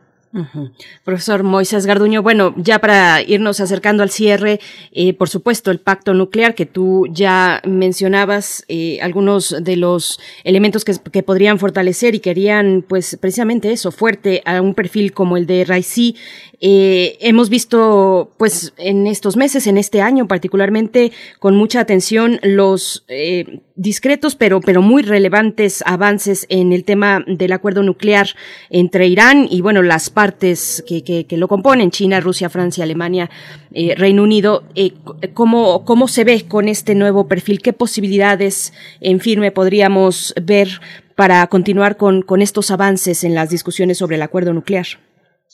Sí, las actuales negociaciones que se están llevando a cabo en Viena todavía siguen siendo encabezadas por el actual presidente Hassan Rouhani. Esto es muy interesante porque los artífices del pacto nuclear son los miembros de la administración iraní que van a estar saliendo, Hassan Rouhani y en el Ministerio de Exteriores Mohammad Javad Zarif. Son dos personas fundamentales para el pacto que se consiguió en el 2015 durante la etapa de la segunda administración de, de Obama. Ahora, Raisi ha mencionado públicamente que él honrará los acuerdos que se alcancen durante los esfuerzos de esta administración todavía. Es decir, que si se llegan a acuerdos eh, que al parecer van muy lentos, pero se están logrando algunos acuerdos con respecto al descongelamiento de fondos iraníes que todavía están en Europa, por, por ejemplo, de no ir metiendo más temas más allá de verificar exactamente qué ocurrió cuando Estados Unidos se salió del pacto, reconocer que fue Estados Unidos y no Irán el que se salió del pacto, eso fue cuando ya estaba Donald Trump. Si hay avances sobre esos uh, puntos, Ibrahim Raisi dice que va a honrar un acuerdo, y cito literalmente, como un acuerdo que fue aprobado por el líder supremo. ¿no? Volvemos otra vez a la línea retórica. No lo hace por el bienestar de las relaciones con Estados Unidos y la salud de una diplomacia pública con Estados Unidos, sino lo hace porque este acuerdo fue honrado y aprobado por el líder supremo, como cualquier otro acuerdo al que Irán se ha suscrito y se ha eh, comprometido.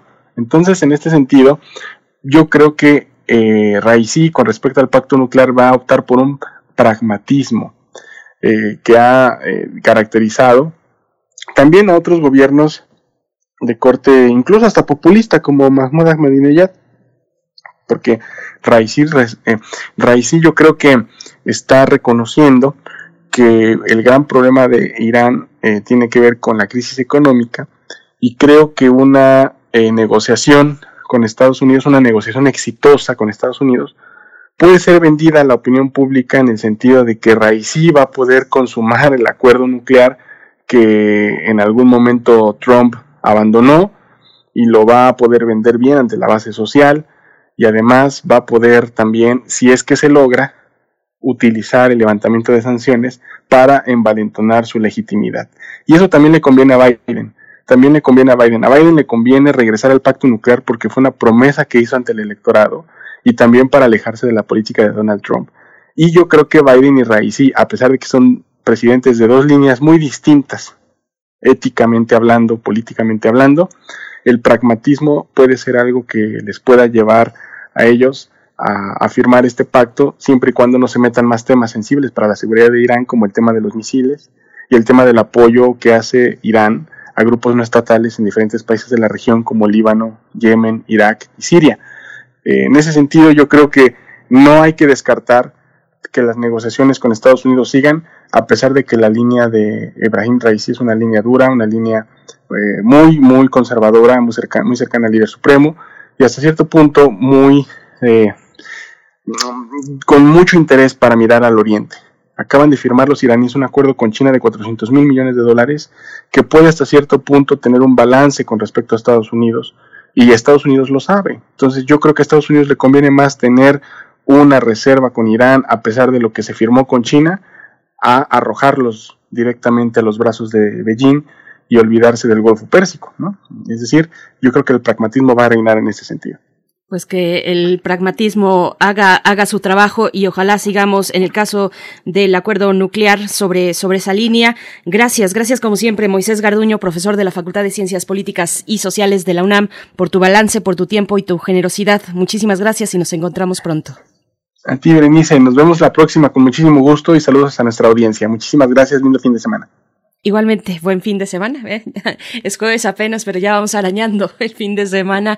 Nos vamos a ir con eh, una, una cápsula. Esto es la tercera entrega de la, eh, del podcast eh, Balas Calibre 45, El Halconazo, un podcast eh, de, es una producción, una producción original de Radio UNAM a cargo de Rodrigo Aguilar y Cindy Pérez, que va en su tercera entrega, les comentaba, esta se titula Marcha y Enfrentamiento.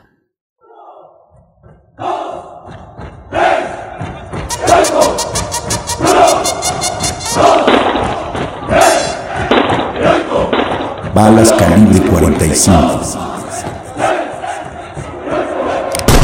A 50 años del halconazo. La columna eh, no se dispersa, Señores, se intenta dispersar toda la columna, pero algunos elementos están en la Escuela Nacional de Maestros, en la Normal Superior y en calles adyacentes. El gobierno de hoy en día nos vigila el pensamiento.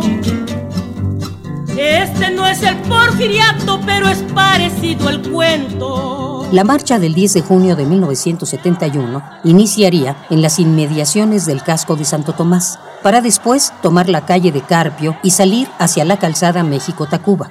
Sin embargo, cuando el contingente avanzaba por Avenida de los Maestros, cerca de mil personas, los llamados halcones, atacaron a los estudiantes, primero con varas de bambú y luego con armas automáticas.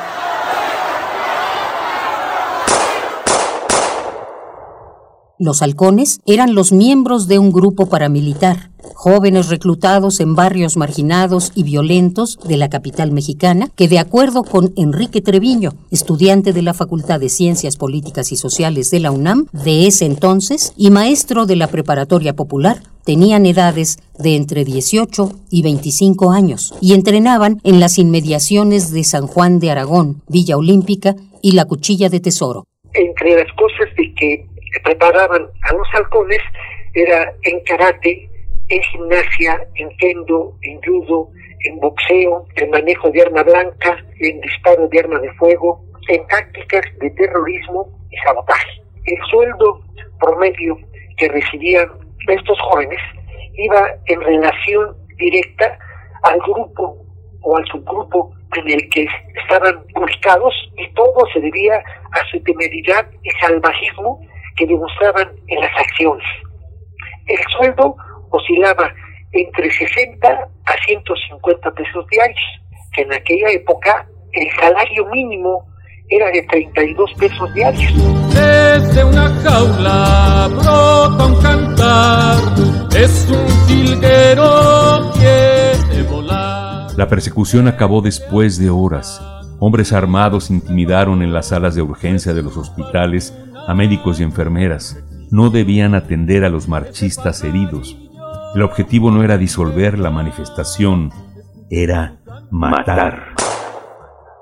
El contingente de la Popular del 10 de junio fue muy golpeado. Mi hermano resultó herido en tres balazos de M1. Inexplicablemente, mi hermano duró un mes internado en la Cruz Roja y falleció hasta el 10 de julio. Y durante todo este mes hacía falta sangre nos hablaba la prepa, era Gladys, heroína, que luego fue acusada de guerrillera.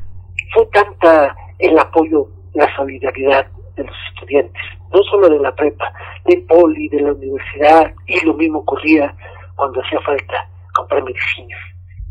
Como un compañero herido cuando se enteró que estaban entrando los halcones y los militares al, a Rubén Liguero y saltó por la ventana, porque lo sacaban y a los que se defendían mucho, que no se dejaban este, sacar, ahí sobre la camilla, les disparaban.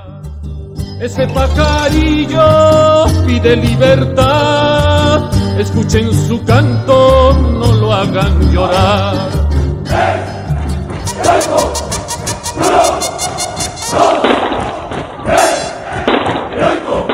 Balas calibre 45. 50 años del halconazo. Primer movimiento. Hacemos comunidad. Nota Nacional. Pasó una hora para que la Policía Estatal de Tamaulipas atendiera el llamado de la ciudadanía a través de redes sociales y llamadas al 911. Reportaba el despliegue de sicarios en la ciudad de Reynosa. Era un convoy de tres vehículos. Sus ocupantes dispararon contra civiles al azar, lo que provocó pánico entre la población. Todo comenzó a las 12 horas con 30 minutos del sábado 19 de junio. El Comité de Derechos Humanos de Nuevo Laredo denunció que ninguna corporación respondió al llamado de auxilio y falló la coordinación entre las distintas fuerzas de seguridad.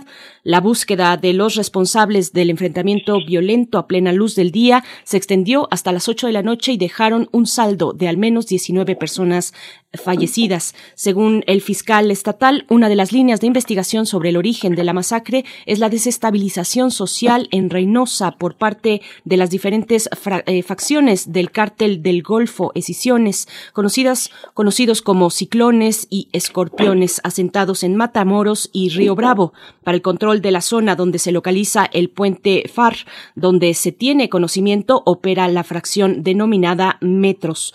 Por su parte, la Fiscalía General de la República trajo las investigaciones. Esto se dio a raíz de la detención de un civil herido, quien portaba un arma de alto poder, por lo que la carpeta de investigación corresponde a las autoridades federales. Bien, y pues vamos, vamos a dar una lectura, una interpretación y conversar sobre los hechos, esta masacre, estos terribles hechos demenciales en Reynosa, Tamaulipas. Y esta mañana agradecemos mucho la participación y la presencia de Raimundo Ramos, presidente del Comité de Derechos Humanos de Nuevo Laredo. Raimundo Ramos, gracias, gracias por estar aquí. Bienvenido a Radio UNAM, a Primer Movimiento. Buenos días.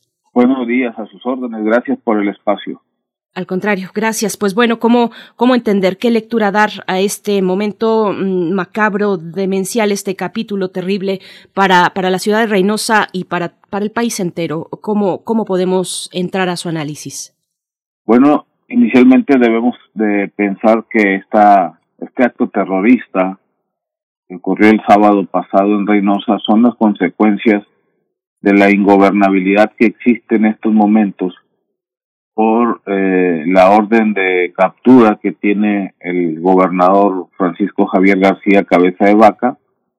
También debemos entender lo que es un acto postelectoral y finalmente, eh, y que es lo más terrible de, de toda esta tragedia que se está viviendo ahora en Reynosa es que si el gobierno de Tamaulipas ya tenía ubicación o conocimiento de este grupo delictivo o de estas acciones, ¿por qué no se le investigó con tiempo y por qué no se previno a la población de lo que serían capaces eh, también es importante mencionar que ahorita, ahorita a 48, 96 horas, perdón, de ocurridos los hechos, lo más importante, lo más importante para las familias de los dolientes y lo más importante para las familias de las víctimas sobrevivientes y de la población en general es aumentar la seguridad, los patrullajes, la presencia de la autoridad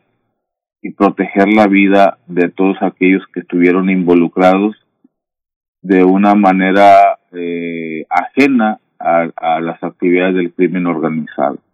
Seguimos eh, teniendo comunicación con familiares de víctimas y nos refieren que eh, el, el miedo a una represalia en el caso de las víctimas sobrevivientes es muy alto y la desconfianza en el gobernador Cabeza de Vaca y en el fiscal del estado Irving Barrios, pues es todavía mayor.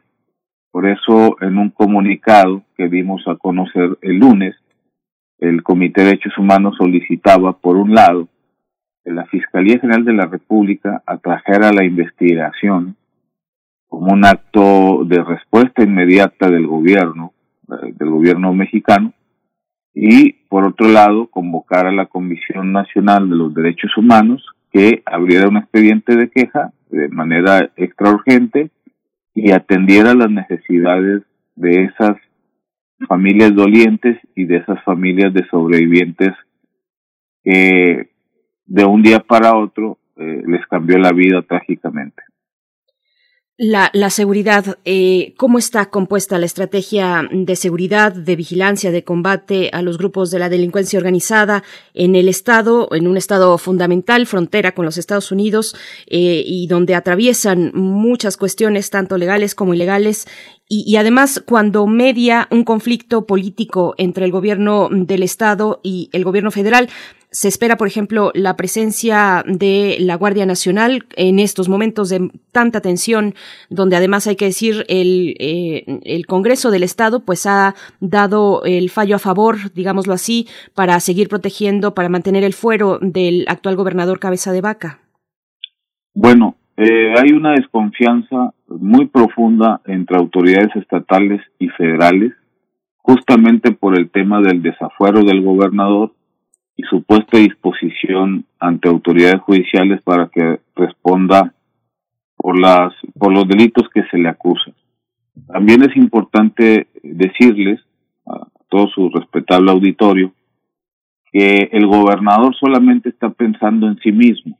El gobernador ya no nos representa a los tamaulipecos y se lo hicimos saber el pasado 6 de junio cuando un partido opositor al gobernador, que es Morena, ganó la mayoría de las presidencias municipales, el Congreso del Estado y las diputaciones federales. Por lo tanto, el mensaje de los tamaulipecos es hacia el gobernador de que ya por de una vez eh, se retire del cargo, renuncie al cargo, pida licencia y se vaya de Tamaulipas. No lo queremos.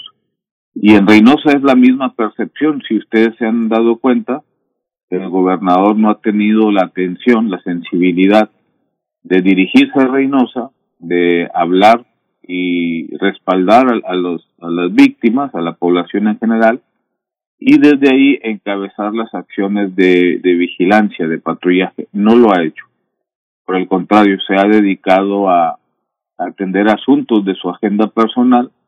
El fiscal del Estado no ha nombrado una fiscalía especial, aun cuando ya tiene la carpeta la de investigación la, la, Fiscalía General de la República, pero tampoco se han trasladado a, a, a Reynosa para iniciar una serie de actos eh, de protección a la vida de los reinocenses, que todavía el día de ayer por la mañana pues quedó eh, en evidencia la vulnerabilidad a partir de una serie de enfrentamientos que han ocurrido entre integrantes del crimen organizado y autoridades estatales.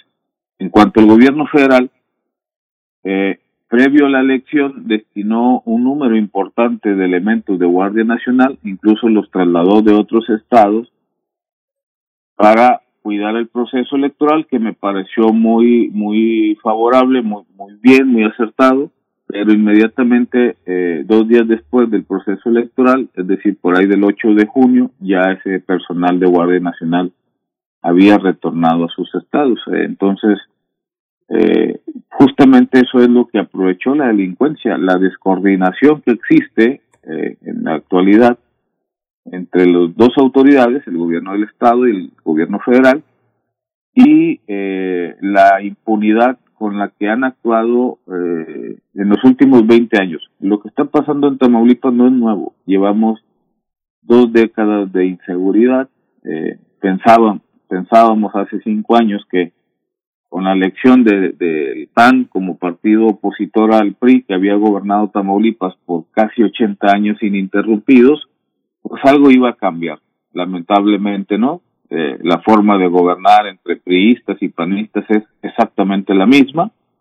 Y por eso ahora en el proceso electoral del 6 de junio la población tamaulipeca decidió darle la oportunidad a otra institución política, porque después de dos décadas de violencia, de crímenes atroces como los ocurridos en Camargo en enero de este año, que fue una masacre de migrantes, hermanos migrantes, cometida por la propia policía estatal, por el propio grupo de operaciones especiales del gobernador, pues eh, ya quedamos eh, hartos de tanta violencia y anhelamos, y lo digo con profundo respeto y, y también con profundo dolor, anhelamos que en Tamaulipas ya podamos vivir en paz en las próximas décadas. Por supuesto. Raimundo Ramos, bueno, hacia el final eh, de esta charla nos quedan unos tres minutos por delante, pero hablar también de este proceso que, que se dio en el estado, de, eh, en el en el Congreso del Estado, perdón, de mayoría panista, decidir eh, dar el fuero definitivo al gobernador Cabeza de Vaca, que por cierto también ya el día de ayer la fiscalía anunció que, que presentó una nueva impugnación ante ese juicio de amparo inicial que interpuso el gobernador Cabeza de Vaca para que, eh, pues, para evitar las acciones judiciales en su contra. ¿Cómo se ve ese elemento eh, en, en, el Estado, las decisiones que ha tomado el Congreso del Estado eh, en estos momentos? Justamente de eso hablaba cuando le comenté el gobernador solamente está pensando en su persona, en su vida, en su libertad. No está pensando en los tamaulipecos, en, y especialmente en las víctimas en Reynosa. Es una vergüenza tener un Congreso del Estado, en lugar de darle prioridad a la atención a víctimas, eh, le está dando prioridad a los asuntos personales del gobernador.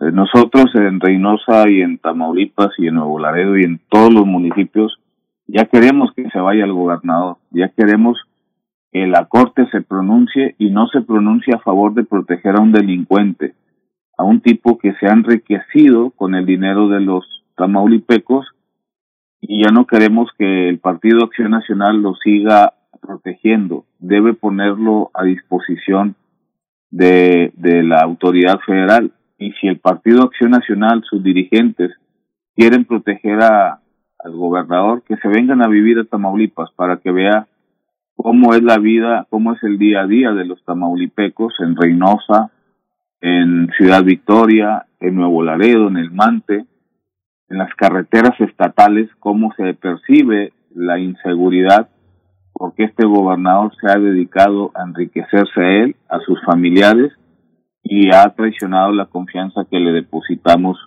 al momento de elegirle. Por lo tanto, eh, estamos en contra de lo que está haciendo el Congreso de Tamaulipas de mayoría panista y urgimos a la Corte que ya se pronuncie porque estas decisiones que han tomado últimamente no muy claras en cuanto al fuero del gobernador solamente está poniendo en peligro la vida de personas inocentes y para muestra pues está lo ocurrido el sábado allá en Reynosa con 14, 15 personas fallecidas, eh, más de 8 personas lesionadas, entre ellos menores de edad, pero toda una población víctima de, del terror, de la inseguridad y del abandono, obviamente, de las autoridades del gobierno de Tamaulipas en primer lugar y también del gobierno federal. Pues eh, Raimundo Ramos, presidente del Comité de Derechos Humanos de Nuevo Laredo, muchas gracias por, por este espacio, por este tiempo y, deseamos lo mismo y ojalá que, que, pronto empecemos a ver acciones mucho más concretas, incluso extraordinarias, para poder atender a las víctimas que después de tantos años se, se, se acumulan sin obtener respuesta de las autoridades y que sufren las consecuencias de la violencia en un estado como Tamaulipas. Muchas gracias, eh, Raimundo Ramos, por esta mañana. Gracias a ustedes y por este espacio solidario para las familias de Tamaulipas. Muy amable, muchas gracias y buenos días. Gracias, muy buenos días. Bueno, pues ahí está, esta lectura que nos ofrece el presidente del Comité de Derechos Humanos de Nuevo Laredo sobre este capítulo terrible, demencial, sangriento, la masacre en Reynosa, Tamaulipas del sábado pasado. Con esto nos vamos a despedir de esta hora, nos despedimos bueno, de la, de la radio Nicolaita. Gracias por su escucha. Mañana nos volvemos a encontrar, si así nos lo permiten, a partir de las 8 de la mañana. Vamos a ir al corte y volvemos a primer movimiento. Bien, parece que no, que no nos vamos, que no nos vamos. Algún problema, algún problema de, una cuestión técnica que se arreglará en unos momentos más. Pero, pero bueno, estamos ya al, al cierre, al cierre de este, de esta hora, donde damos pie a la, a la siguiente para escuchar la poesía necesaria, una sorpresa, una voz distinta que eh, muchos escuchas de Radio UNAM pues tienen en gran estima. No les vamos a decir de quién se trata hasta que la escuchen en su propia voz, pero tendremos la poesía necesaria, la mesa del día para hablar de la reforma que ha planteado el presidente de la República, la reforma a la CFE, a la Comisión Federal de Electricidad, que ya se ha anunciado como dentro de este paquete donde también el presidente se ha fijado en el INE y e igualmente en la cuestión de la Guardia Nacional de la que ya hemos hablado esta semana, pues bueno, le ponemos atención a la reforma para fortalecer, dice el presidente, para fortalecer a la Comisión Federal de Electricidad. Estaremos conversando con el doctor Luca Ferrari. Él es eh, doctor en Ciencias de la Tierra, especializado en Geología Regional de México, investigador del Centro de Geociencias de la UNAM, Campus Juriquilla. Así es que bueno, todavía eh, tenemos mucho por delante en esta mañana. Les invitamos, les invitamos a continuar en redes sociales, a compartir sus comentarios, a seguir haciendo comunidad arroba P Movimiento en Twitter, primer Movimiento UNAM en Facebook y ahora sí, nos vamos al corte. Primer movimiento. Hacemos comunidad. La ciencia que somos. La ciencia que somos. Iberoamérica al aire. Descubre la ciencia que está presente en tu día a día a través de cápsulas, reportajes, entrevistas y reportes en vivo. Viernes de 10 a 11 horas por el 96.1 FM. La ciencia que somos. Iberoamérica al aire. Una coproducción de Radio UNAM y las direcciones de divulgación de la ciencia y de las humanidades. Alrededor de un tema siempre habrá muchas cosas que decir. Quizá haya tantos puntos de vista como personas en el mundo. Únete a la revista de la universidad donde convergen las ideas. Jueves a las 16 horas, después del corte informativo. Disentir para comprender. Radio UNAM, Experiencia Sonora. Durante años, los humanos hemos abusado de la naturaleza y estamos acabando con ella. El COVID-19 llegó a nosotros por la explotación y destrucción de vida silvestre, pero la pandemia nos puso un alto. Debido a la pandemia, miles de personas se quedaron sin ingresos y lamentablemente hemos perdido a seres queridos. Es momento de reconocer que el planeta sí tiene límites. Para evitar más pandemias, tenemos que cuidar el medio ambiente. Sabemos cómo hacerlo. Solo faltas tú. Partido Verde. ¿Te toca vacunarte contra la COVID-19? Antes de ir, come bien y toma tus medicamentos. No llegues con mucha anticipación. Hidrátate bien con agua natural. Si tienes dudas, visita mivacuna.salud.gov.mx. Recuerda, la vacuna te protege y protege a quienes queremos. Cuidémonos entre todos, vacúnate y no bajes la guardia. Gobierno de México. Este programa es público ajeno a cualquier partido político. Queda prohibido el uso para fines distintos a los establecidos en el programa. Desde hace tiempo, leemos lo que se escribe desde una perspectiva patriarcal y heteronormada, pero sabemos que existen otras visiones y otras voces, las, escrituras disidentes. El Museo Universitario del Chopo convoca a las personas de la comunidad LGBTTI y disidentes de género de Latinoamérica a escribir sus propias narrativas. Teoría de género, prácticas poéticas y autobiográficas no normativas son parte de los objetivos de los talleres, conversatorios y conferencias de este Laboratorio de Escrituras Disidentes. Consulta las bases en www.chopo.unam.mx. Radio UNAM, Experiencia Sonora.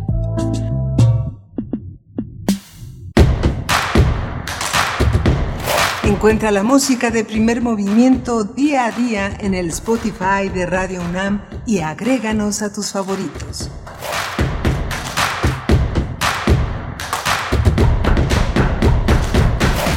Buenos días, estamos ya de vuelta en primer movimiento para les damos la bienvenida a esta tercera hora de transmisión. Bienvenidos, bienvenidas. Yo soy Berenice Camacho en nombre de mi compañero Miguel Ángel Quemain. Les agradezco esta escucha, esta permanencia en la radio Universidad, también en nombre de todo el equipo que se encuentran cada quien en eh, en sus puestos está Violeta Berber, allá en cabina, en la producción, y también el, en compañía de Arturo González en los controles técnicos, en fin, todo el resto del equipo, pues en sus lugares para hacer posible este espacio. Hoy que es jueves, jueves 24 de junio de 2021, Hoy no tendremos la mesa de los mundos posibles con el doctor Alberto Betancourt. Él se encuentra atendiendo situaciones eh, personales. Le mandamos un abrazo si es que nos está escuchando. Eh, y si no, bueno, por lo menos hacerle sentir ese abrazo fuerte al doctor Alberto Betancourt. Está ahí en sus redes sociales. Si ustedes quieren comentarle, bueno, también eh, se vale tener esos espacios arroba mundos posibles. Hoy no lo tendremos. El próximo jueves. Esperemos que ya se pueda incorporar con nosotros, pero le deseamos lo mejor, lo mejor al doctor Alberto Betancourt. En cambio, tendremos, por supuesto, como siempre, la poesía necesaria, una eh, selección que ya les comentaremos en un momento más. Eh, y después, en la mesa del día, hablaremos de la reforma para la Comisión Federal de Electricidad, este reforzamiento que ha dicho el Ejecutivo Federal, el presidente Andrés Manuel López Obrador, que ha anunciado ya, pues que será parte, una parte muy importante de lo que queda de su sexenio, la segunda mitad de su gobierno, pues irá eh, en torno y enfocado a estas tres reformas que ha propuesto eh, y que ha anunciado el presidente. Veremos cómo se desarrollan en el Congreso de la República, pero la reforma a la Comisión Federal de Electricidad también eh, mencionó al INE y, por supuesto, a la Guardia Nacional, al mando, a lo que tiene que ver con el mando eh, de la Guardia Nacional transferido hacia Sedena. Pues bueno, estos son los elementos que, que nos ha dejado el presidente de la República en esta semana. Mucho análisis al respecto y tendremos la presencia del doctor Luca Ferrari para hablar específicamente de la reforma a la Comisión Federal de Electricidad.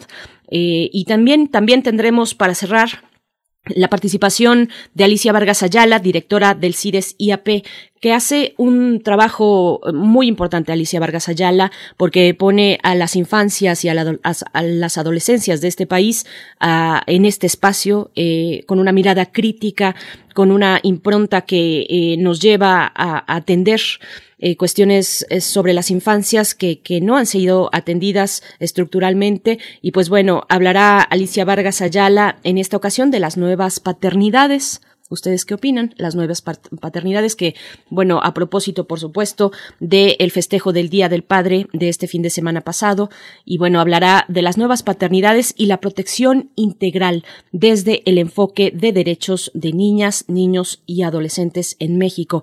Es la participación de Alicia Vargas Ayala, para cerrar la emisión de esta de esta mañana de jueves. Bueno, algunos comentarios algunos comentarios que nos eh, hacen el favor de hacer llegar en redes sociales. R. Guillermo dice, Irán y todo país tiene derecho de seleccionar a sus dirigentes según la historia, creencias, necesidades, combate a corrupciones internas, eh, fuerzas extranjeras que acechan y destruyen, pone entre, entre paréntesis Israel y Estados Unidos, no al antojo de la propaganda de la OTAN que los presentan como demonios.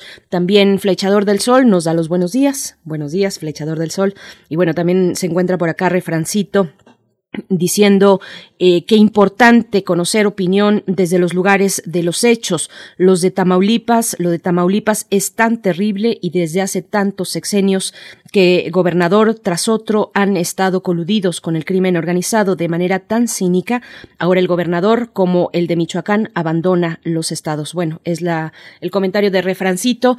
Están ahí nuestras redes sociales para que ustedes las tomen, para que hagan uso de ellas y que nos envíen sus comentarios y sigamos haciendo este diálogo, este diálogo que eh, pues eh, queremos eh, continuar en este espacio, en este espacio de primer movimiento.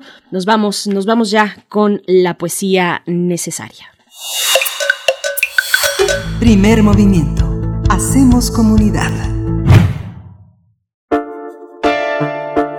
Es hora de poesía necesaria. Bien, pues la poesía de esta mañana está a cargo de uno de los integrantes de esta emisora, que además de ser locutor, es poeta, poeta ñero. Ñero barroco. En realidad, para hacerle justicia, se trata de Luis Flores, conductor de Muerde Lenguas de Resistencia Modulada.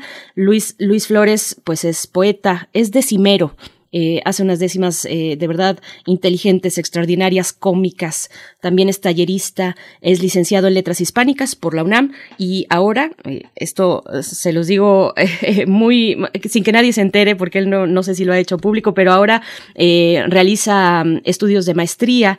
En 2017 obtuvo el Premio Nacional de Poesía Ramón López Velarde y pues bueno, además de ser un querido amigo, eh, eh, pues es, también eh, poeta, sobre todo poeta y escritor, y vamos a escuchar en su propia voz su poesía, la poesía de su autoría titulada La Calzón Sin, que acompañará en su misma propuesta musical, Luis Flores acompañará en la música con Ciganos Duouro, Ay María es la canción que sonará después de La Calzón Sin. Vamos con Luis Flores, poeta, conductor de resistencia modulada. La Calzón Sin Armonía de lenguado con lenguada. Folgación primera en un panteón con la calzón sin.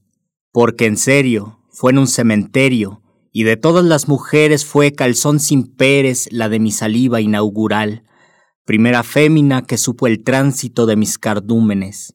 Octubre de hace tiempo, las nueve y media de la noche parecían más incandescentes que esta medianoche de luces excesivas.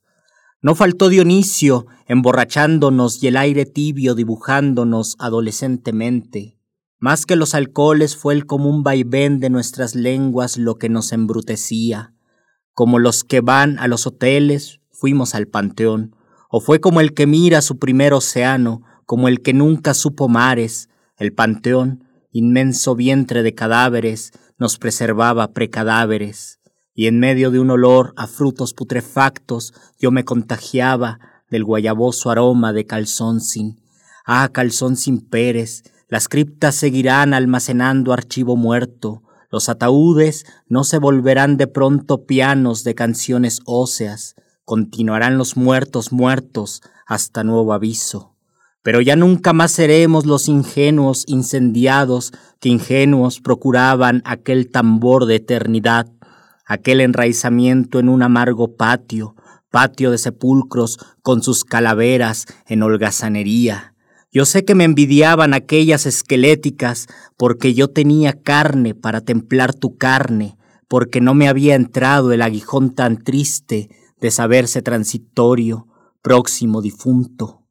Cuántos pelos he vivido, cuántos versos desde entonces, desde aquel octubre, cuántas imantadas he, mis besos cuantos en muchas partes y muchas veces y tantas noches, y sin embargo, recuerdo a la calzón sin, mi ebriedad era besarla. Miro todavía su no completa desnudez y nuestras sombras detrás de la figura de un Cristo, de un santo, de una virgen. Recuerdo su gemir y yo curioso preguntándole si era virgen. Poquito, respondió gimiendo. Yo hice en un panteón algo más sensato que llevarle flores a los míos. Cuando pienso en sus calzones, pienso en el panteón, y ya no puedo pensar en el panteón sin recordar sus pechos pechos, los primeros que mi lengua conoció después de la lactancia. Cuando siento que unos opilotes locos me revuelan como para fulminarme, recuerdo a la calzón sin. Cuando me muera, depositen mi muerte bajo la lluvia, depositen mi muerte bajo el otoño, que mis huesos descansen en un solar, bajo mis huellas, o bajo un árbol, o donde sea, pero no pongan en un panteón mis huesos. En un panteón yo hice algo más sensato que estar muerto.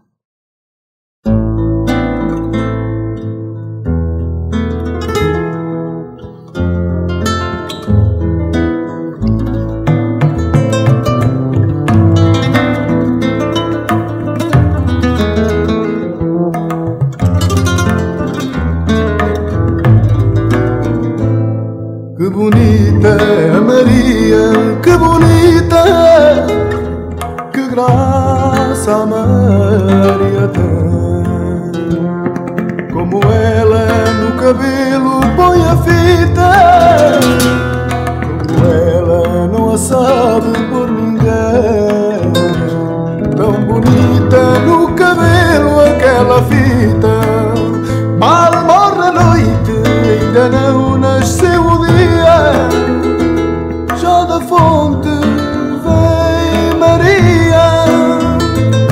Ave Maria, lata d'água na cabeça.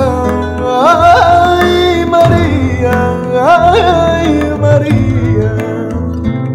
Quando desce mal a manhã se avizinha, mil olhos a não seguindo.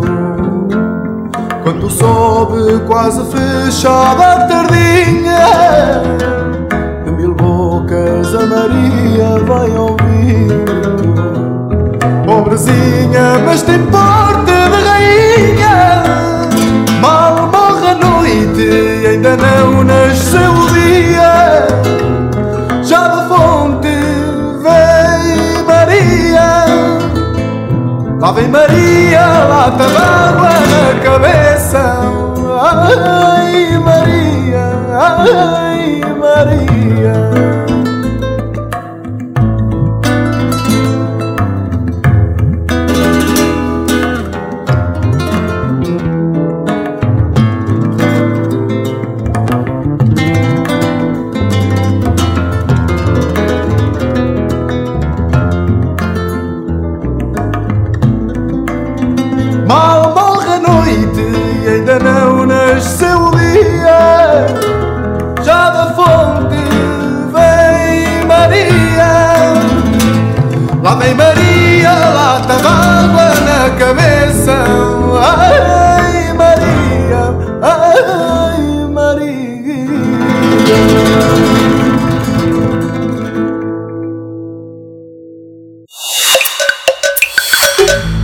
Movimiento. Hacemos comunidad. La mesa del día. El presidente Andrés Manuel López Obrador anunció que presentará una reforma constitucional en materia, en materia eléctrica con el objetivo de que la Comisión Federal de Electricidad, la CFE, tenga asegurada una participación del 54% en la generación de electricidad. Durante su conferencia matutina, el mandatario dijo que no deseaba emprender una reforma para revertir la reforma energética aprobada en el sexenio de Enrique Peña Nieto. Sin embargo, mencionó que tomó esta decisión ante los amparos otorgados por jueces a la reforma legal aprobada por su gobierno. López Obrador argumentó que es necesaria la reforma eléctrica para fortalecer a la CFE, ya que durante el periodo neoliberal se apostó por destruir a la empresa mexicana para dejarle el mercado a los particulares, sobre todo a las compañías extranjeras. El presidente dijo que no buscan la desaparición de esas empresas, sino poner en orden para que el 54% del mercado corresponda a la Comisión Federal de Electricidad y el 46% a López Obrador también dijo que la reforma es necesaria para que no paguen más por la luz los usuarios domésticos, los pobres y los integrantes de la clase media. Y bueno, vamos a conversar sobre este anuncio del presidente López Obrador para enviar una reforma constitucional en materia eléctrica al, al Congreso, por supuesto, y revertir la reforma energética del sexenio pasado. Y bueno, nos acompaña en la línea esta mañana, el doctor Luca Ferrari. Él es doctor en Ciencias de la Tierra, especializado en Geología Regional de México y la temática energética. Es investigador titular C del Centro de Geociencias de la UNAM, Campus Juriquilla, Premio Universidad Nacional 2015. Doctor Luca Ferrari, gracias, gracias por, por estar aquí, por aceptar una vez más esta charla eh, con, con, nuestra audiencia y con Primer Movimiento. Bienvenido. Eh, bienvenido, digo, buenos días, Gracias. Berenice.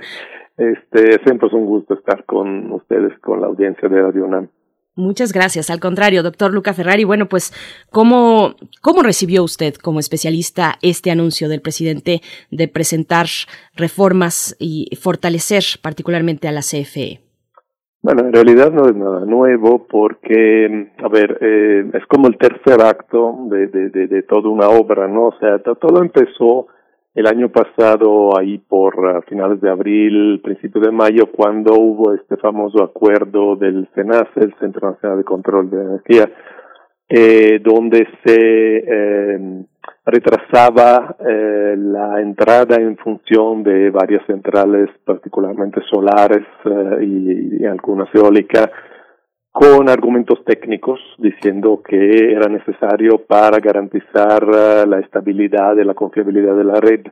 Hubo varios amparos, eh, entonces ya empezaron a decir tanto el presidente como el director de la CFE que el problema era también que eh, CFE había sido perjudicada en la reforma anterior y había perdido mercado, eh, se le cargaban uh, costos que los otros no tenían, todas cosas que son ciertas en buena medida, eh, pero a raíz que hubo todos estos amparos, entonces a principios de este año, eh, ahí por finales de enero, el presidente mandó una reforma a la ley, o sea, ya no a través de acuerdos eh, uh, operativos, sino ya mandó esta famosa reforma que fue aprobada a principios de febrero por la, el legislativo, eh, y ahora lo que ha dicho es que va a ponerla como reforma constitucional, o sea, no ha dicho que vaya a ser nada distinto de lo que ya se aprobó en la ley. Lo que pasó con la ley fue lo mismo, que eh, cayeron muchos amparos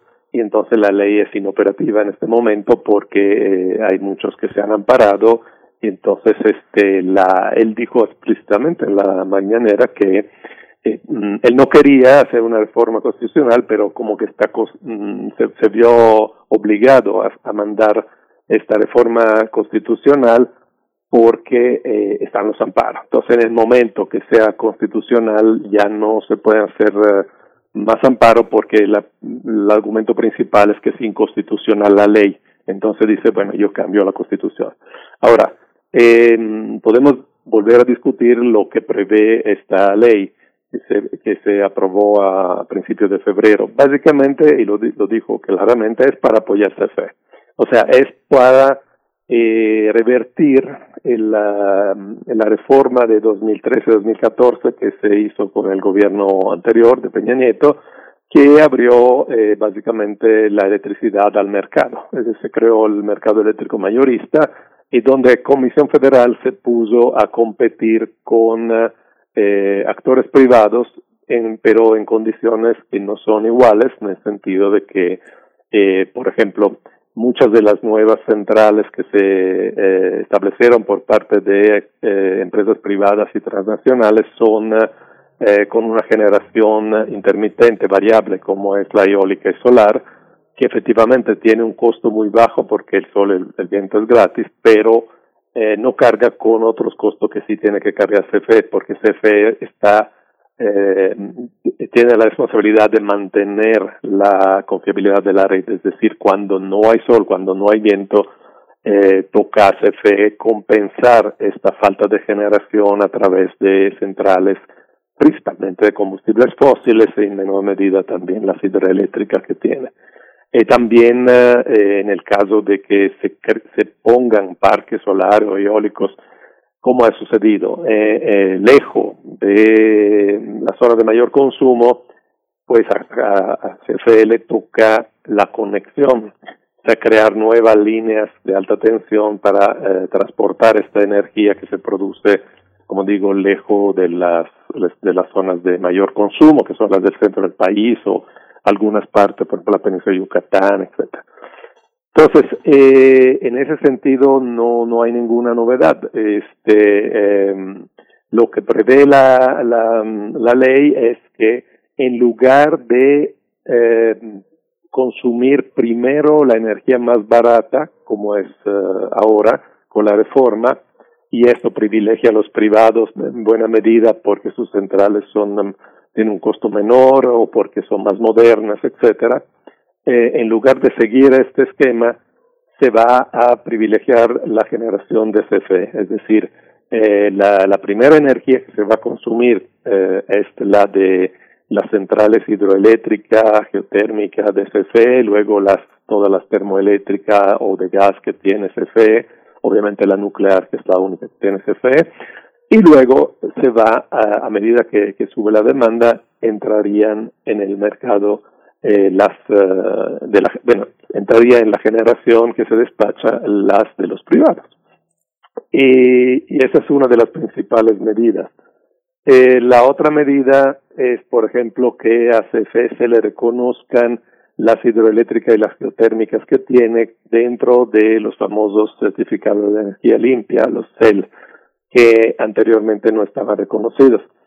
Eh, o sea, los CEL son un mercado, digamos, son, son, eh, eh, es un, un instrumento que se creó como para privilegiar la eh, energía las nuevas centrales que son consideradas más limpias, como eólica y solar, pero después de la reforma. Entonces no se considera dentro de estos cells las que ya tenía CFE, que también son limpias, de hecho son entre las más limpias como geotérmica, hidroeléctrica. Claro que esto va un poco a distorsionar el mercado de los cells, ¿no? eh, en fin, entonces esas son las, las principales medidas. La otra medida también importante de la ley es este que el CFE no está eh, obligada a comprar eh, energía a través de subastas eléctricas de mercado, sino puede decidir a quién le compra como quiera.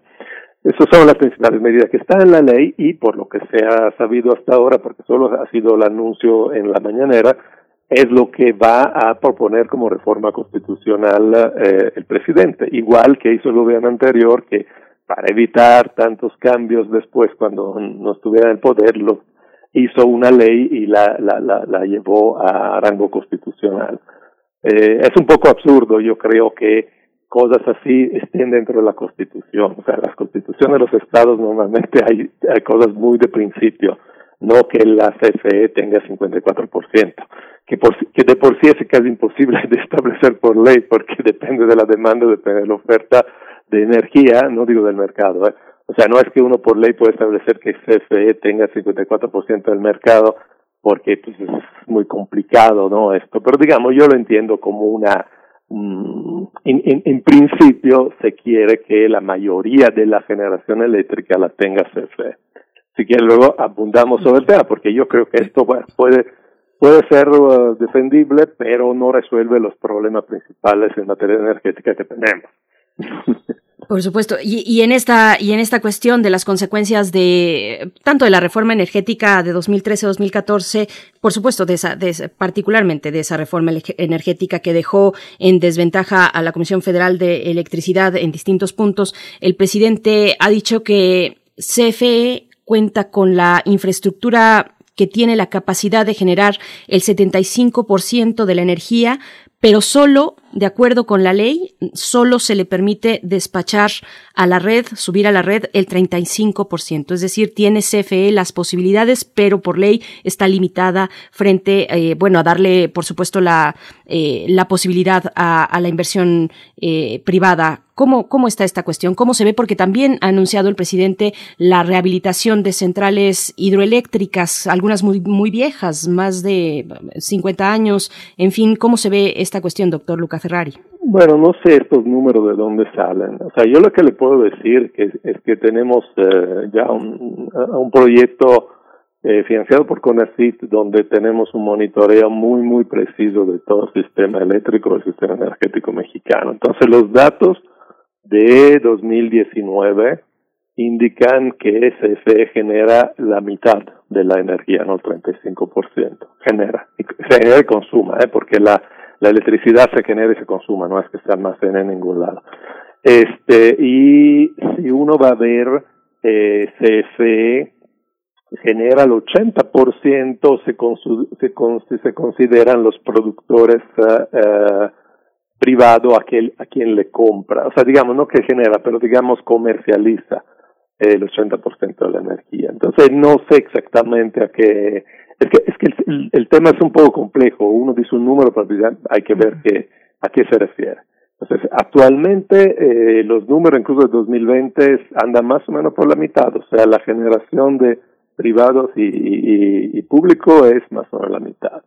Eh, ahora, sobre las hidroeléctricas, eh, pues Mire, el, la hidroeléctrica es una gran forma de energía. Claro que tiene un impacto ambiental, ¿eh? Como todas las formas de energía.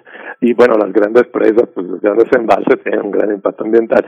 Pero digamos, es una buena forma de energía porque una vez que hemos construido la, la presa, duran eh, muchas décadas, incluso hay presas de hace 80 años que siguen generando. Claro que hay que darle mantenimiento, desasolvar, o sea, porque la, presa se empieza a rellenar de, ¿cómo se llama?, de sedimentos, etcétera pero eh, no es un caso que la hidroeléctrica y la geotermia fueron las primeras renovables que se han desarrollado en México y en el mundo. ¿Por qué? Porque son despachables, porque eh, la energía se puede controlar, o sea, podemos controlar la generación de la energía. Entonces, en el caso de la hidroeléctrica, eh, abrimos la compuerta, producimos más energía. De hecho, las hidroeléctricas se usan cuando hay un pico de la demanda. Cuando la demanda eléctrica crece muy rápidamente, se eh, balanceas con la generación hidroeléctrica porque es la más rápida con que podemos generar electricidad, incluso más rápido que las centrales de gas. Ahora, el, México tiene ya prácticamente saturado su eh, su capacidad hidroeléctrica. Sí podemos rescatar algunas viejas, pero todos los grandes ríos con buen caudal tienen su presa. Si no lo tienen es porque ha habido eh, resistencia de las poblaciones locales, ha habido conflictos y luego hay muchos otros ríos que tienen un caudal, un caudal muy insuficiente, digamos, o solo en temporada de lluvia. Entonces, bueno, no vale la pena hacer una presa eh, incluso muchas de las que se han construido en los últimos, eh, las últimas dos décadas funcionan, no sé, tres horas al día. Las de Nayarit, por ejemplo, de, de eh, La Yesca, eh, El Cajón, Aguamilpa, etcétera, son precisamente para eso, son para cuando se necesita rápidamente generar electricidad en las horas de la tarde o de la noche, entonces ahí entran las hidroeléctricas eh, porque porque son las, las, más eficientes. Pero no hay mucho espacio para subir la capacidad hidroeléctrica en México. Entonces este pues sí puede servir ¿eh? que se se rehabiliten o que se mejore un poco.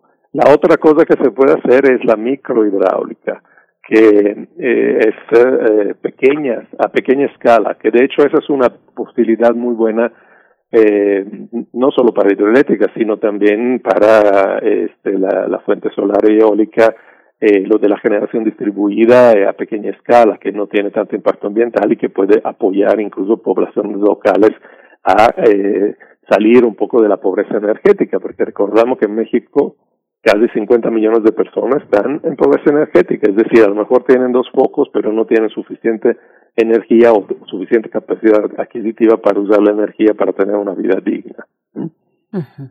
Bueno, eh, para, para dejar clara esa referencia que, que comentaba, eh, el, fue y fue precisamente en la conferencia matutina del día después de las elecciones el 7 de junio, lunes 7 de junio, es que el presidente de la República sale precisamente con el tema de la Comisión Federal de Electricidad, de su capacidad en, infraestructura, de esta capacidad del 75%, dijo, eh, y que solo se le permite despachar, eh, subir a la red el 35%. Ahí para que quede esa referencia para quien quiera eh, revisarlo con mayor detenimiento, porque habló de muchas cuestiones y también ha venido hablando de algo muy importante que, por supuesto, impacta directamente en los bolsillos de, de, todos y todas en este país, las, las tarifas. Dice el presidente que eh, pues se paga, se paga más eh, la luz eh, utilizada por usuarios domésticos, por los sectores pobres de la población, por las clases medias, que por las grandes empresas. Eh, doctor Luca Ferrari, tarifas inequitativas, esto podría revertirse con la propuesta del presidente que todavía no sabemos bien a bien de qué trata. Fue el anuncio que hizo recientemente que quedó eh, pues solamente como una declaración sin, sin más elementos eh, que pudieran darnos una pista de hacia dónde va, bueno, salvo los que ya se han vertido en días anteriores. Bueno, mira, a ver, no se necesita una reforma constitucional para cambiar las tarifas. Este, es, es cuestión que CFE, el SENACE, establezcan estos. O sea, eh, si hay tarifa inequitativa, que la cambien. O sea, no veo cuál es eh, la cuestión Ahora, sobre la generación, a ver, en 35-75, quiero recordar que la reforma anterior, eh, la de, de Peña Nieto, lo que establece es que la energía se despacha conforme a su costo. Costo que se establece en 2.500 puntos que se llaman nodos P del país, según lo que establece el SENACE, costo de generación. Entonces, se despacha primero las opciones más baratas y luego vía vía eh, las más caras. Entonces esto eh, eh, eh, no no hay en la ley un límite que yo sepa, eh, no no sé, a ver, pero no he leído en ningún lado que haya un límite a que CFE despache más que el 35% y y de hecho le digo mis datos me indican que es el 50. Pero bueno, finalmente la cuestión de la tarifa es importante, sí ese es otro, otro problema. O sea, se dice, eh, para evitar que eh, los más pobres paguen eh, tarifas eh, inequitativas, vamos a favorecer CFE. No veo muchísima lógica en todo esto. O sea, CFE subsidia eh, y subsidia de una manera, yo creo, no muy eficiente. O sea, si queremos que la, la gente más necesitada tenga menores precios de la energía, lo podemos hacer a través del sistema tarifario de CFE. CFE subsidia en base al consumo. Es decir, eh, mientras uno tenga un consumo bajo, menos de, por ejemplo, 250 kilowatts uh, al bimestre, en cierta zona, ¿eh? porque depende de la temperatura media del verano, porque esa es la otra cosa. El subsidio es eh, mayor en la zona más cálida, porque pues a nivel doméstico se usa principalmente para el clima, para el aire acondicionado. Entonces, si, si, si CFE eh, cambiara su esquema tarifario y el subsidio en base al ingreso sería más correcto. Por ejemplo, podrían, yo lo he dicho en varias ocasiones, eh, no sé si, digo, técnicamente entiendo que se puede hacer fácilmente, a lo mejor es un costo político que no se quiere tomar, pero si se quiere subsidiar realmente quien lo necesita, bastaría cruzar el recibo del tele, de, digo, de la luz con el valor catastral de la, de la casa, de la colonia y pues eso te da una indicación del nivel de ingreso de la gente. Entonces, si yo vivo en una zona residencial más o menos de clase medio alta, no veo por qué me tenga que subsidiar aunque gaste poco de energía. Eh, o sea, sí se puede cambiar los esquema tarifario para favorecer esa parte de la población. Ahora, la otra cosa que a mí me parece peligrosa es decir que, las, uh, que, la, que la energía es barata o que la energía no va a subir el precio de la luz, porque se crea la falsa expectativa que eh, la energía es barata y que se puede mantener así. No es así. Hemos entrado desde dos décadas en la era de la energía cara. El, el petróleo, el gas son más caros de extraer. Y recordamos que el 62% de la electricidad que consumimos aquí en este país se hace con gas, gas que importamos de Estados Unidos. Casi todo el gas que usamos para producir electricidad en México viene de Estados Unidos. Y ahí eh, temporalmente era barato, pero ahorita ya está subiendo y lo hemos visto incluso en la crisis de Texas de las heladas de febrero, cómo se disparó el costo. que tuvo costos altos.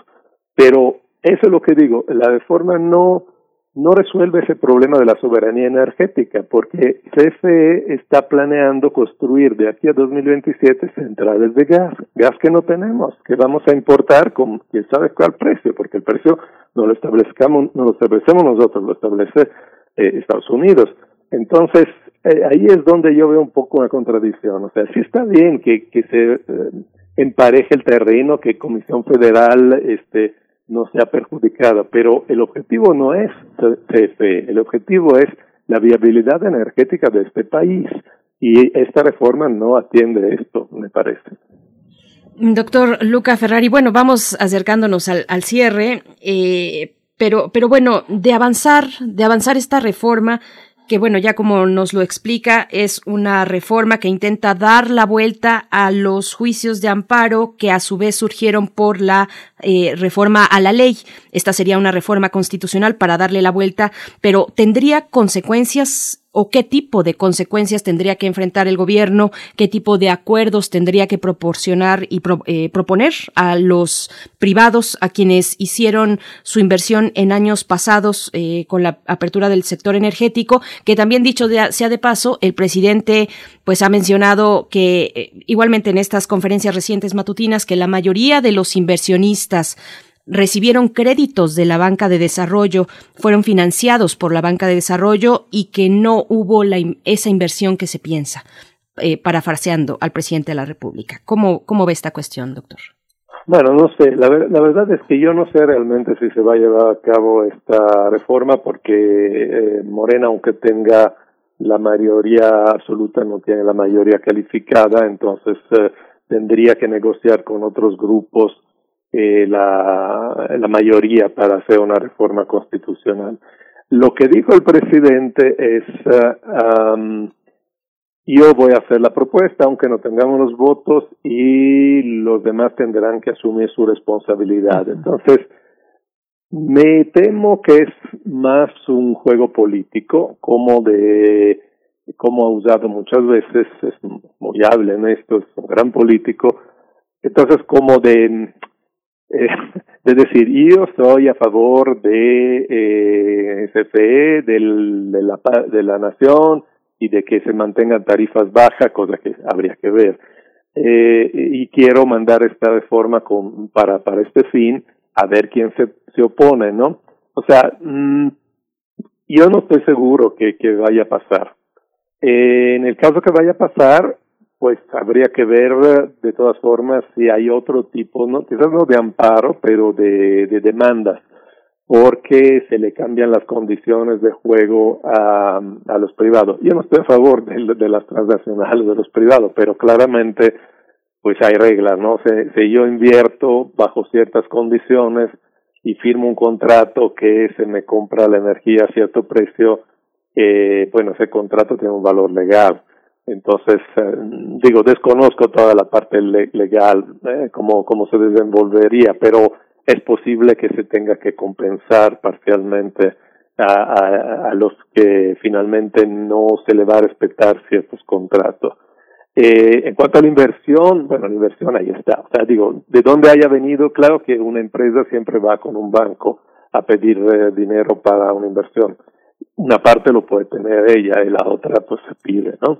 Entonces ahí también está la cuestión que si yo pido un préstamo al banco bajo cierto esquema eh, que me garantiza un retorno dentro de cinco años, digamos, y luego se cambia la regla del juego y el retorno lo tendría a lo mejor en diez años, bueno, eso evidentemente eh, perjudica. Eh, repito, yo no es que esté defendiendo los intereses de esta gente, pero pues así funciona la, cosa. Entonces supongo que también podría tener un costo así como lo, lo tuvo la cancelación del aeropuerto de Texcoco. Y yo estoy de acuerdo, no, eh, digo, no, no, no, ve, no era necesario este aeropuerto y tampoco es necesario Santa Lucía, ¿eh?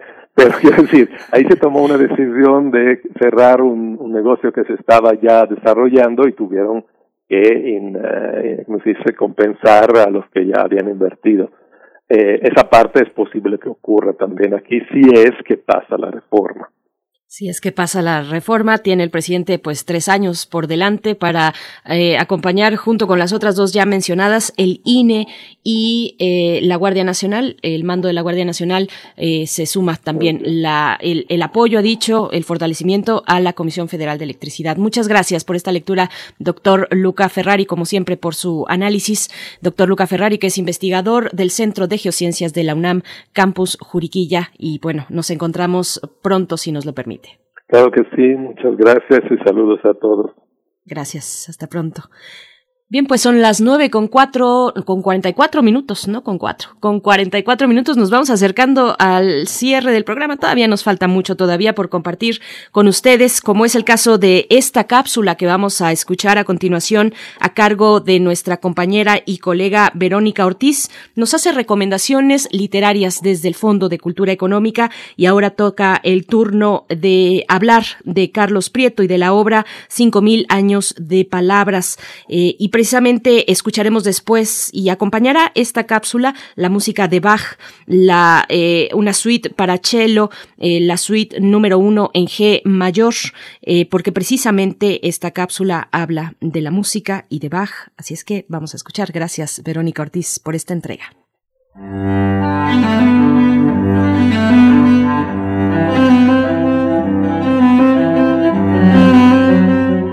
Un saludo muy muy afectuoso a todas y todos los seguidores de Primer Movimiento y desde luego a quienes hacen posible este programa.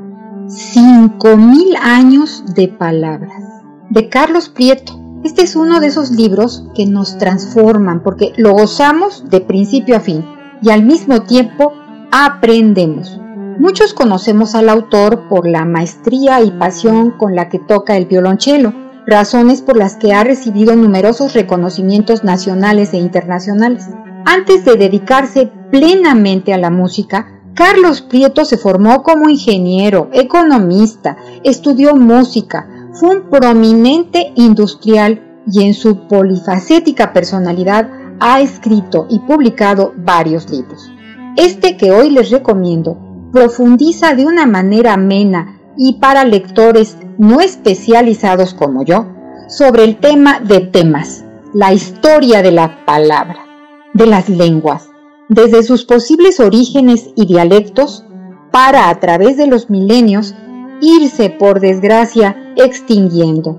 Dice en su prólogo el escritor Carlos Fuentes lo siguiente, el estimulante y erudito viaje de Carlos Prieto por la geografía de las lenguas nos devuelve a esas preguntas sobre el origen y destino de las palabras que usamos. Tal es el dilema subyacente del lenguaje, manifestarse como acción o como reflexión, ser a la vez vehículo de creación y de destrucción. Carlos Prieto, en 5.000 años de palabras, nos invita a recorrer el principio y desarrollo del lenguaje hace 130.000 años. Se dice fácil, ¿verdad? Y cómo, debido a las migraciones de los primeros Homo sapiens sapiens, las lenguas se fueron ampliando y transmutando en miles de idiomas.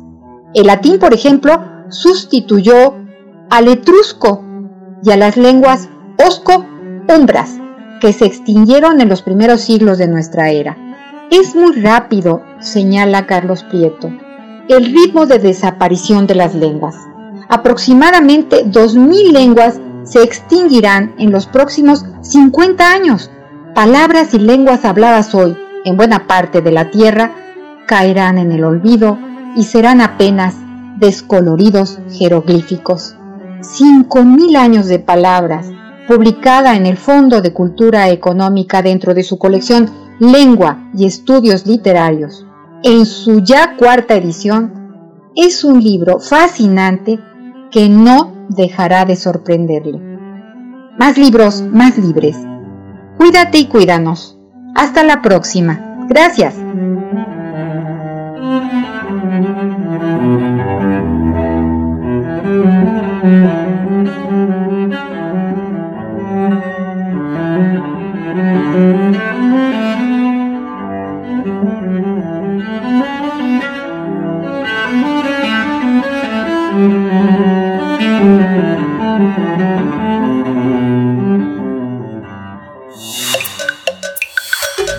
Primer movimiento. Hacemos comunidad.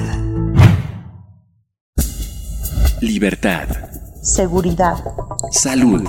Identidad. Alimentación. Libre desarrollo de la personalidad. Educación. Pensar nuestros derechos humanos. Me da mucho gusto dar la bienvenida esta mañana a Alicia Vargas Ayala, directora del CIDES, integrante del Consejo Directivo de la Redim, colaboradora en Primer Movimiento para hablar de derechos humanos, específicamente de los derechos de las niñas, los niños y adolescentes en este país. Alicia Vargas Ayala, y también para hablar hoy de las nuevas paternidades y la protección integral desde el enfoque de derechos para las infancias y las adolescencias. Alicia, ¿cómo estás? Qué gusto saludarte eh, esta mañana. Bienvenida. Buenos días, buenos días, Berenice. Buenos días, Miguel Ángel. Gracias a todos por el espacio. Muchas gracias a ti por, por, por, compartir estos temas relevantes. Hoy no está Miguel Ángel Quemain, ya mañana estará por acá, pero eh, si nos está escuchando, pues ya le llegó tu saludo, Alicia Vargas. Así es que escuchamos con atención de entrada las nuevas paternidades, eh, hablar de ello eh, después de unos días ocurrido el festejo del, del Día del Padre. Así es que te escuchamos. Así es, Berenice, muchas gracias, eh, gracias por el espacio. La verdad es que eh, estoy intentando aprovechar esta temporada donde parece que la sensibilidad sobre el ser padre está a flor de piel y nos vuelve, eh, nos regresa otra vez como eh, al sentido de lo que significa ser padre en estos, en estos nuevos tiempos. Y efectivamente, el Día del Padre se tiene que empezar a revisar y a identificar con un enfoque distinto desde esta nueva perspectiva de parentalidad responsable, de las nuevas masculinidades incluso, que tiene que ver con el cuidado de, y la protección de la familia que siempre se ha eh, identificado como el rol masculino en la familia, pero con estas nuevas perspectivas. Y, ¿por qué no?, transversalizar en esta perspectiva el enfoque de protección y de derechos de niños, niñas y adolescentes. Y en ese sentido, vale la pena decir que en nuestra sociedad tenemos arraigadas creencias, frases que perpetúan ciertas eh, maneras de crianza y entonces nos encontramos con frases eh, como que el, el, la protección, como que el cuidado tiene que estar eh, vinculado a este tema del arbolito que se eh, que se va eh, enchuecando. Entonces hay que enderezar el arbolito, hay que romper la autonomía desde el principio, porque de esa manera eh, tomamos riendas de cuidado de crianza de los hijos y las hijas. Hoy sabemos que el respeto se confundía con el miedo. Hoy sabemos, y con el miedo en ambas partes, es decir, los padres rompían las, las barreras de respeto porque le tenían a las prácticas de autonomía, a la toma de decisiones, a la voz de niños, niñas y adolescentes. Y los hijos le temen a los padres porque saben que hay una, una parte autoritaria, violenta, que, que se confunde con la crianza y con, la, y con el cuidado y la protección. Sabemos perfectamente este asunto del golpe, de la nalgada, eh, muchos adultos dan testimonios de que solamente de esa manera eh, pudieron enderezar la vida y que hoy son muy buenas personas, pero tenemos que decir abiertamente que muchas investigaciones han comprobado que los golpes no son la manera más adecuada de cuidar y de querer y de mostrar el amor a las personas. Sabemos perfectamente que los golpes dejan huella, que las heridas emocionales nos, nos lastiman y que nos dejan eh, frases que a veces nos definen el qué somos y el qué hacemos. Y hay que tener mucho cuidado con estas formas destructivas, estas formas que maltratan, que, que, se, que se disfrazan de amor y que en realidad están afectando la personalidad, el desarrollo y la crianza de niños, niñas y adolescentes. Me gustaría solamente darles brevemente, eh, la, la Fundación Save the Children tiene un decálogo que habla de los 10 puntos sobre los cuales dan como una especie de guía para la parentalidad positiva y el buen trato. Este documento está abierto en Internet, cualquiera puede consultarlo y es muy bonito porque solamente por mencionar algunos, no me dará tiempo de hablar de los 10, pero dice el primer punto, los niños y las niñas tienen derecho al cuidado y guía apropiado. Es decir, que los niños, para que puedan desarrollarse adecuadamente, necesitan de los cuidados físicos, afectivos y de la protección, de las, perdón, de las pautas de comportamiento y de las normas que les hagan sentirse queridos, protegidos y seguros. En muchas ocasiones los padres decimos, si le pongo reglas, entonces estoy violentando sus derechos. Muy al contrario, las normas y las reglas nos dan pauta de comportamiento, de conducta, nos ayudan a sentirnos seguidos, nos ayudan a saber que hay alguien que nos protege y que nos está orientando. El punto es a veces el cómo se plantean las normas y las reglas de conducta cuando se hacen con violencia, cuando se hacen agresivamente, cuando se hacen con ofensas, cuando se hacen disminuyendo a las niñas y a los niños, entonces sí van a dejar una huella que no necesariamente será positiva y la regla y la norma establecida estará vinculada con la violencia y el maltrato y entonces tendremos una contradicción con lo que plantea, inicialmente pensábamos proponer. Entonces, solamente quiero dejar esto porque me gustaría que, que la audiencia nos escuchara, que nos diera también sus opiniones pero sobre todo que pudiéramos empezar a movernos del lugar en términos de la crianza del cuidado. La, la parentalidad positiva se basa en conocer, proteger y algo muy importante, dialogar.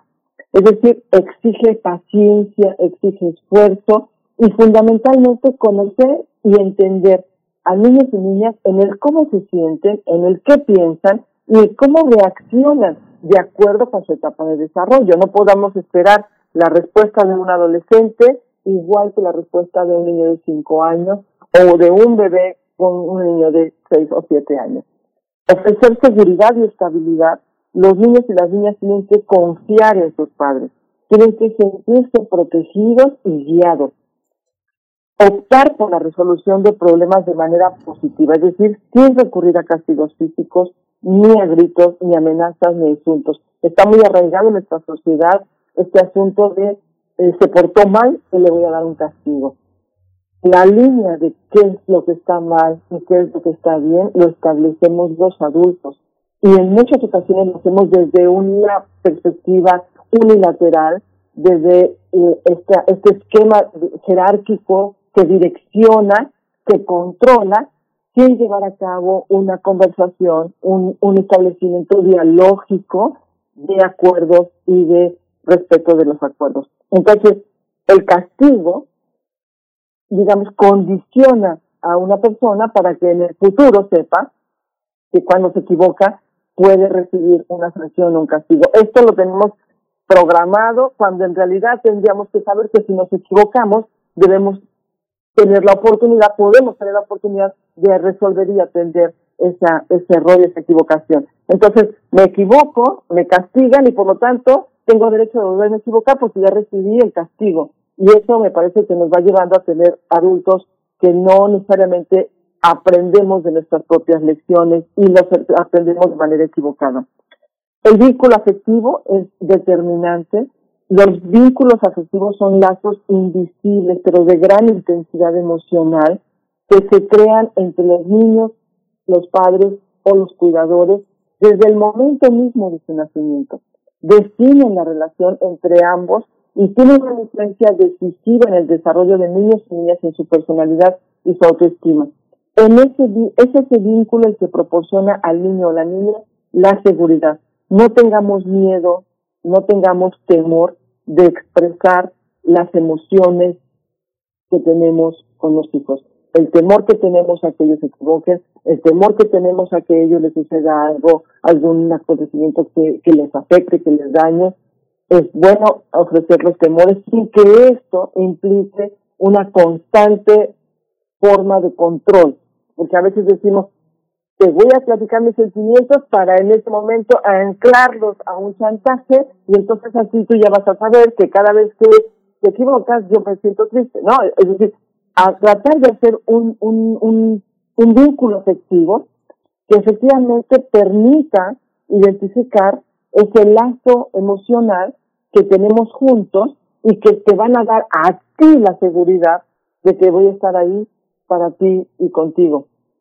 El afecto debe demostrarse abiertamente, debe hacerlo sentir queridos, no inseguros, y no se debe dar por hecho que se quiere, y acordarnos siempre que las normas y los límites son importantes y dan seguridad. Esto no solamente lo decimos desde una perspectiva de protección y digamos de una desde una ideología, sino incluso el artículo quinto de la Convención por los Derechos de Niños, Niños y Adolescentes habla de este derecho al cuidado y a la ayuda apropiada. Entonces, desde esta perspectiva, también como sociedad atendemos al llamado de formar parte de la protección y de la garantía de derechos de nuestra infancia en familia y en nuestra comunidad. Pues Alicia, Alicia Vargas Ayala, como siempre, te agradecemos. Es un mensaje muy importante que ojalá recale, ojalá eh, tengamos esa oportunidad, nos demos la oportunidad de repensar en torno a las formas en las que se expresa la paternidad. Es muy triste, muy brevemente nada más decir, muy triste que en este fin de semana pudimos ver en redes sociales a manera de broma, de memes, de chistes, eh, muchos dirigidos al, al, abandono de las responsabilidades de crianza por parte de, de los padres en este país.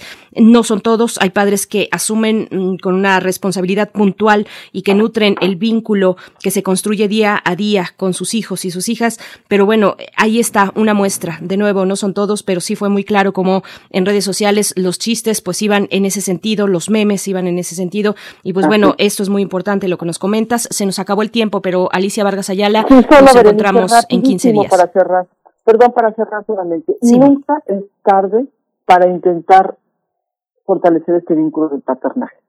Eso sí es verdad. Y muchas gracias por el espacio. Gracias a ti, Alicia Vargas. Nos encontramos en 15 días contigo el, el jueves. En 15 días. Gracias. y a ustedes también muchas gracias por su escucha. Quédense aquí en Radio UNAM. A continuación, Sembraste Flores con Apolonio Bartolo, poeta Nashigen Mazateco del Noreste. Y con esto nos despedimos. Mañana ya estará el señor Miguel Ángel Quemain también aquí en la conducción. Gracias a todo el, el equipo. Esto fue primer movimiento, El Mundo desde la Universidad. Radio UNAM presentó Primer Movimiento. El mundo desde la universidad.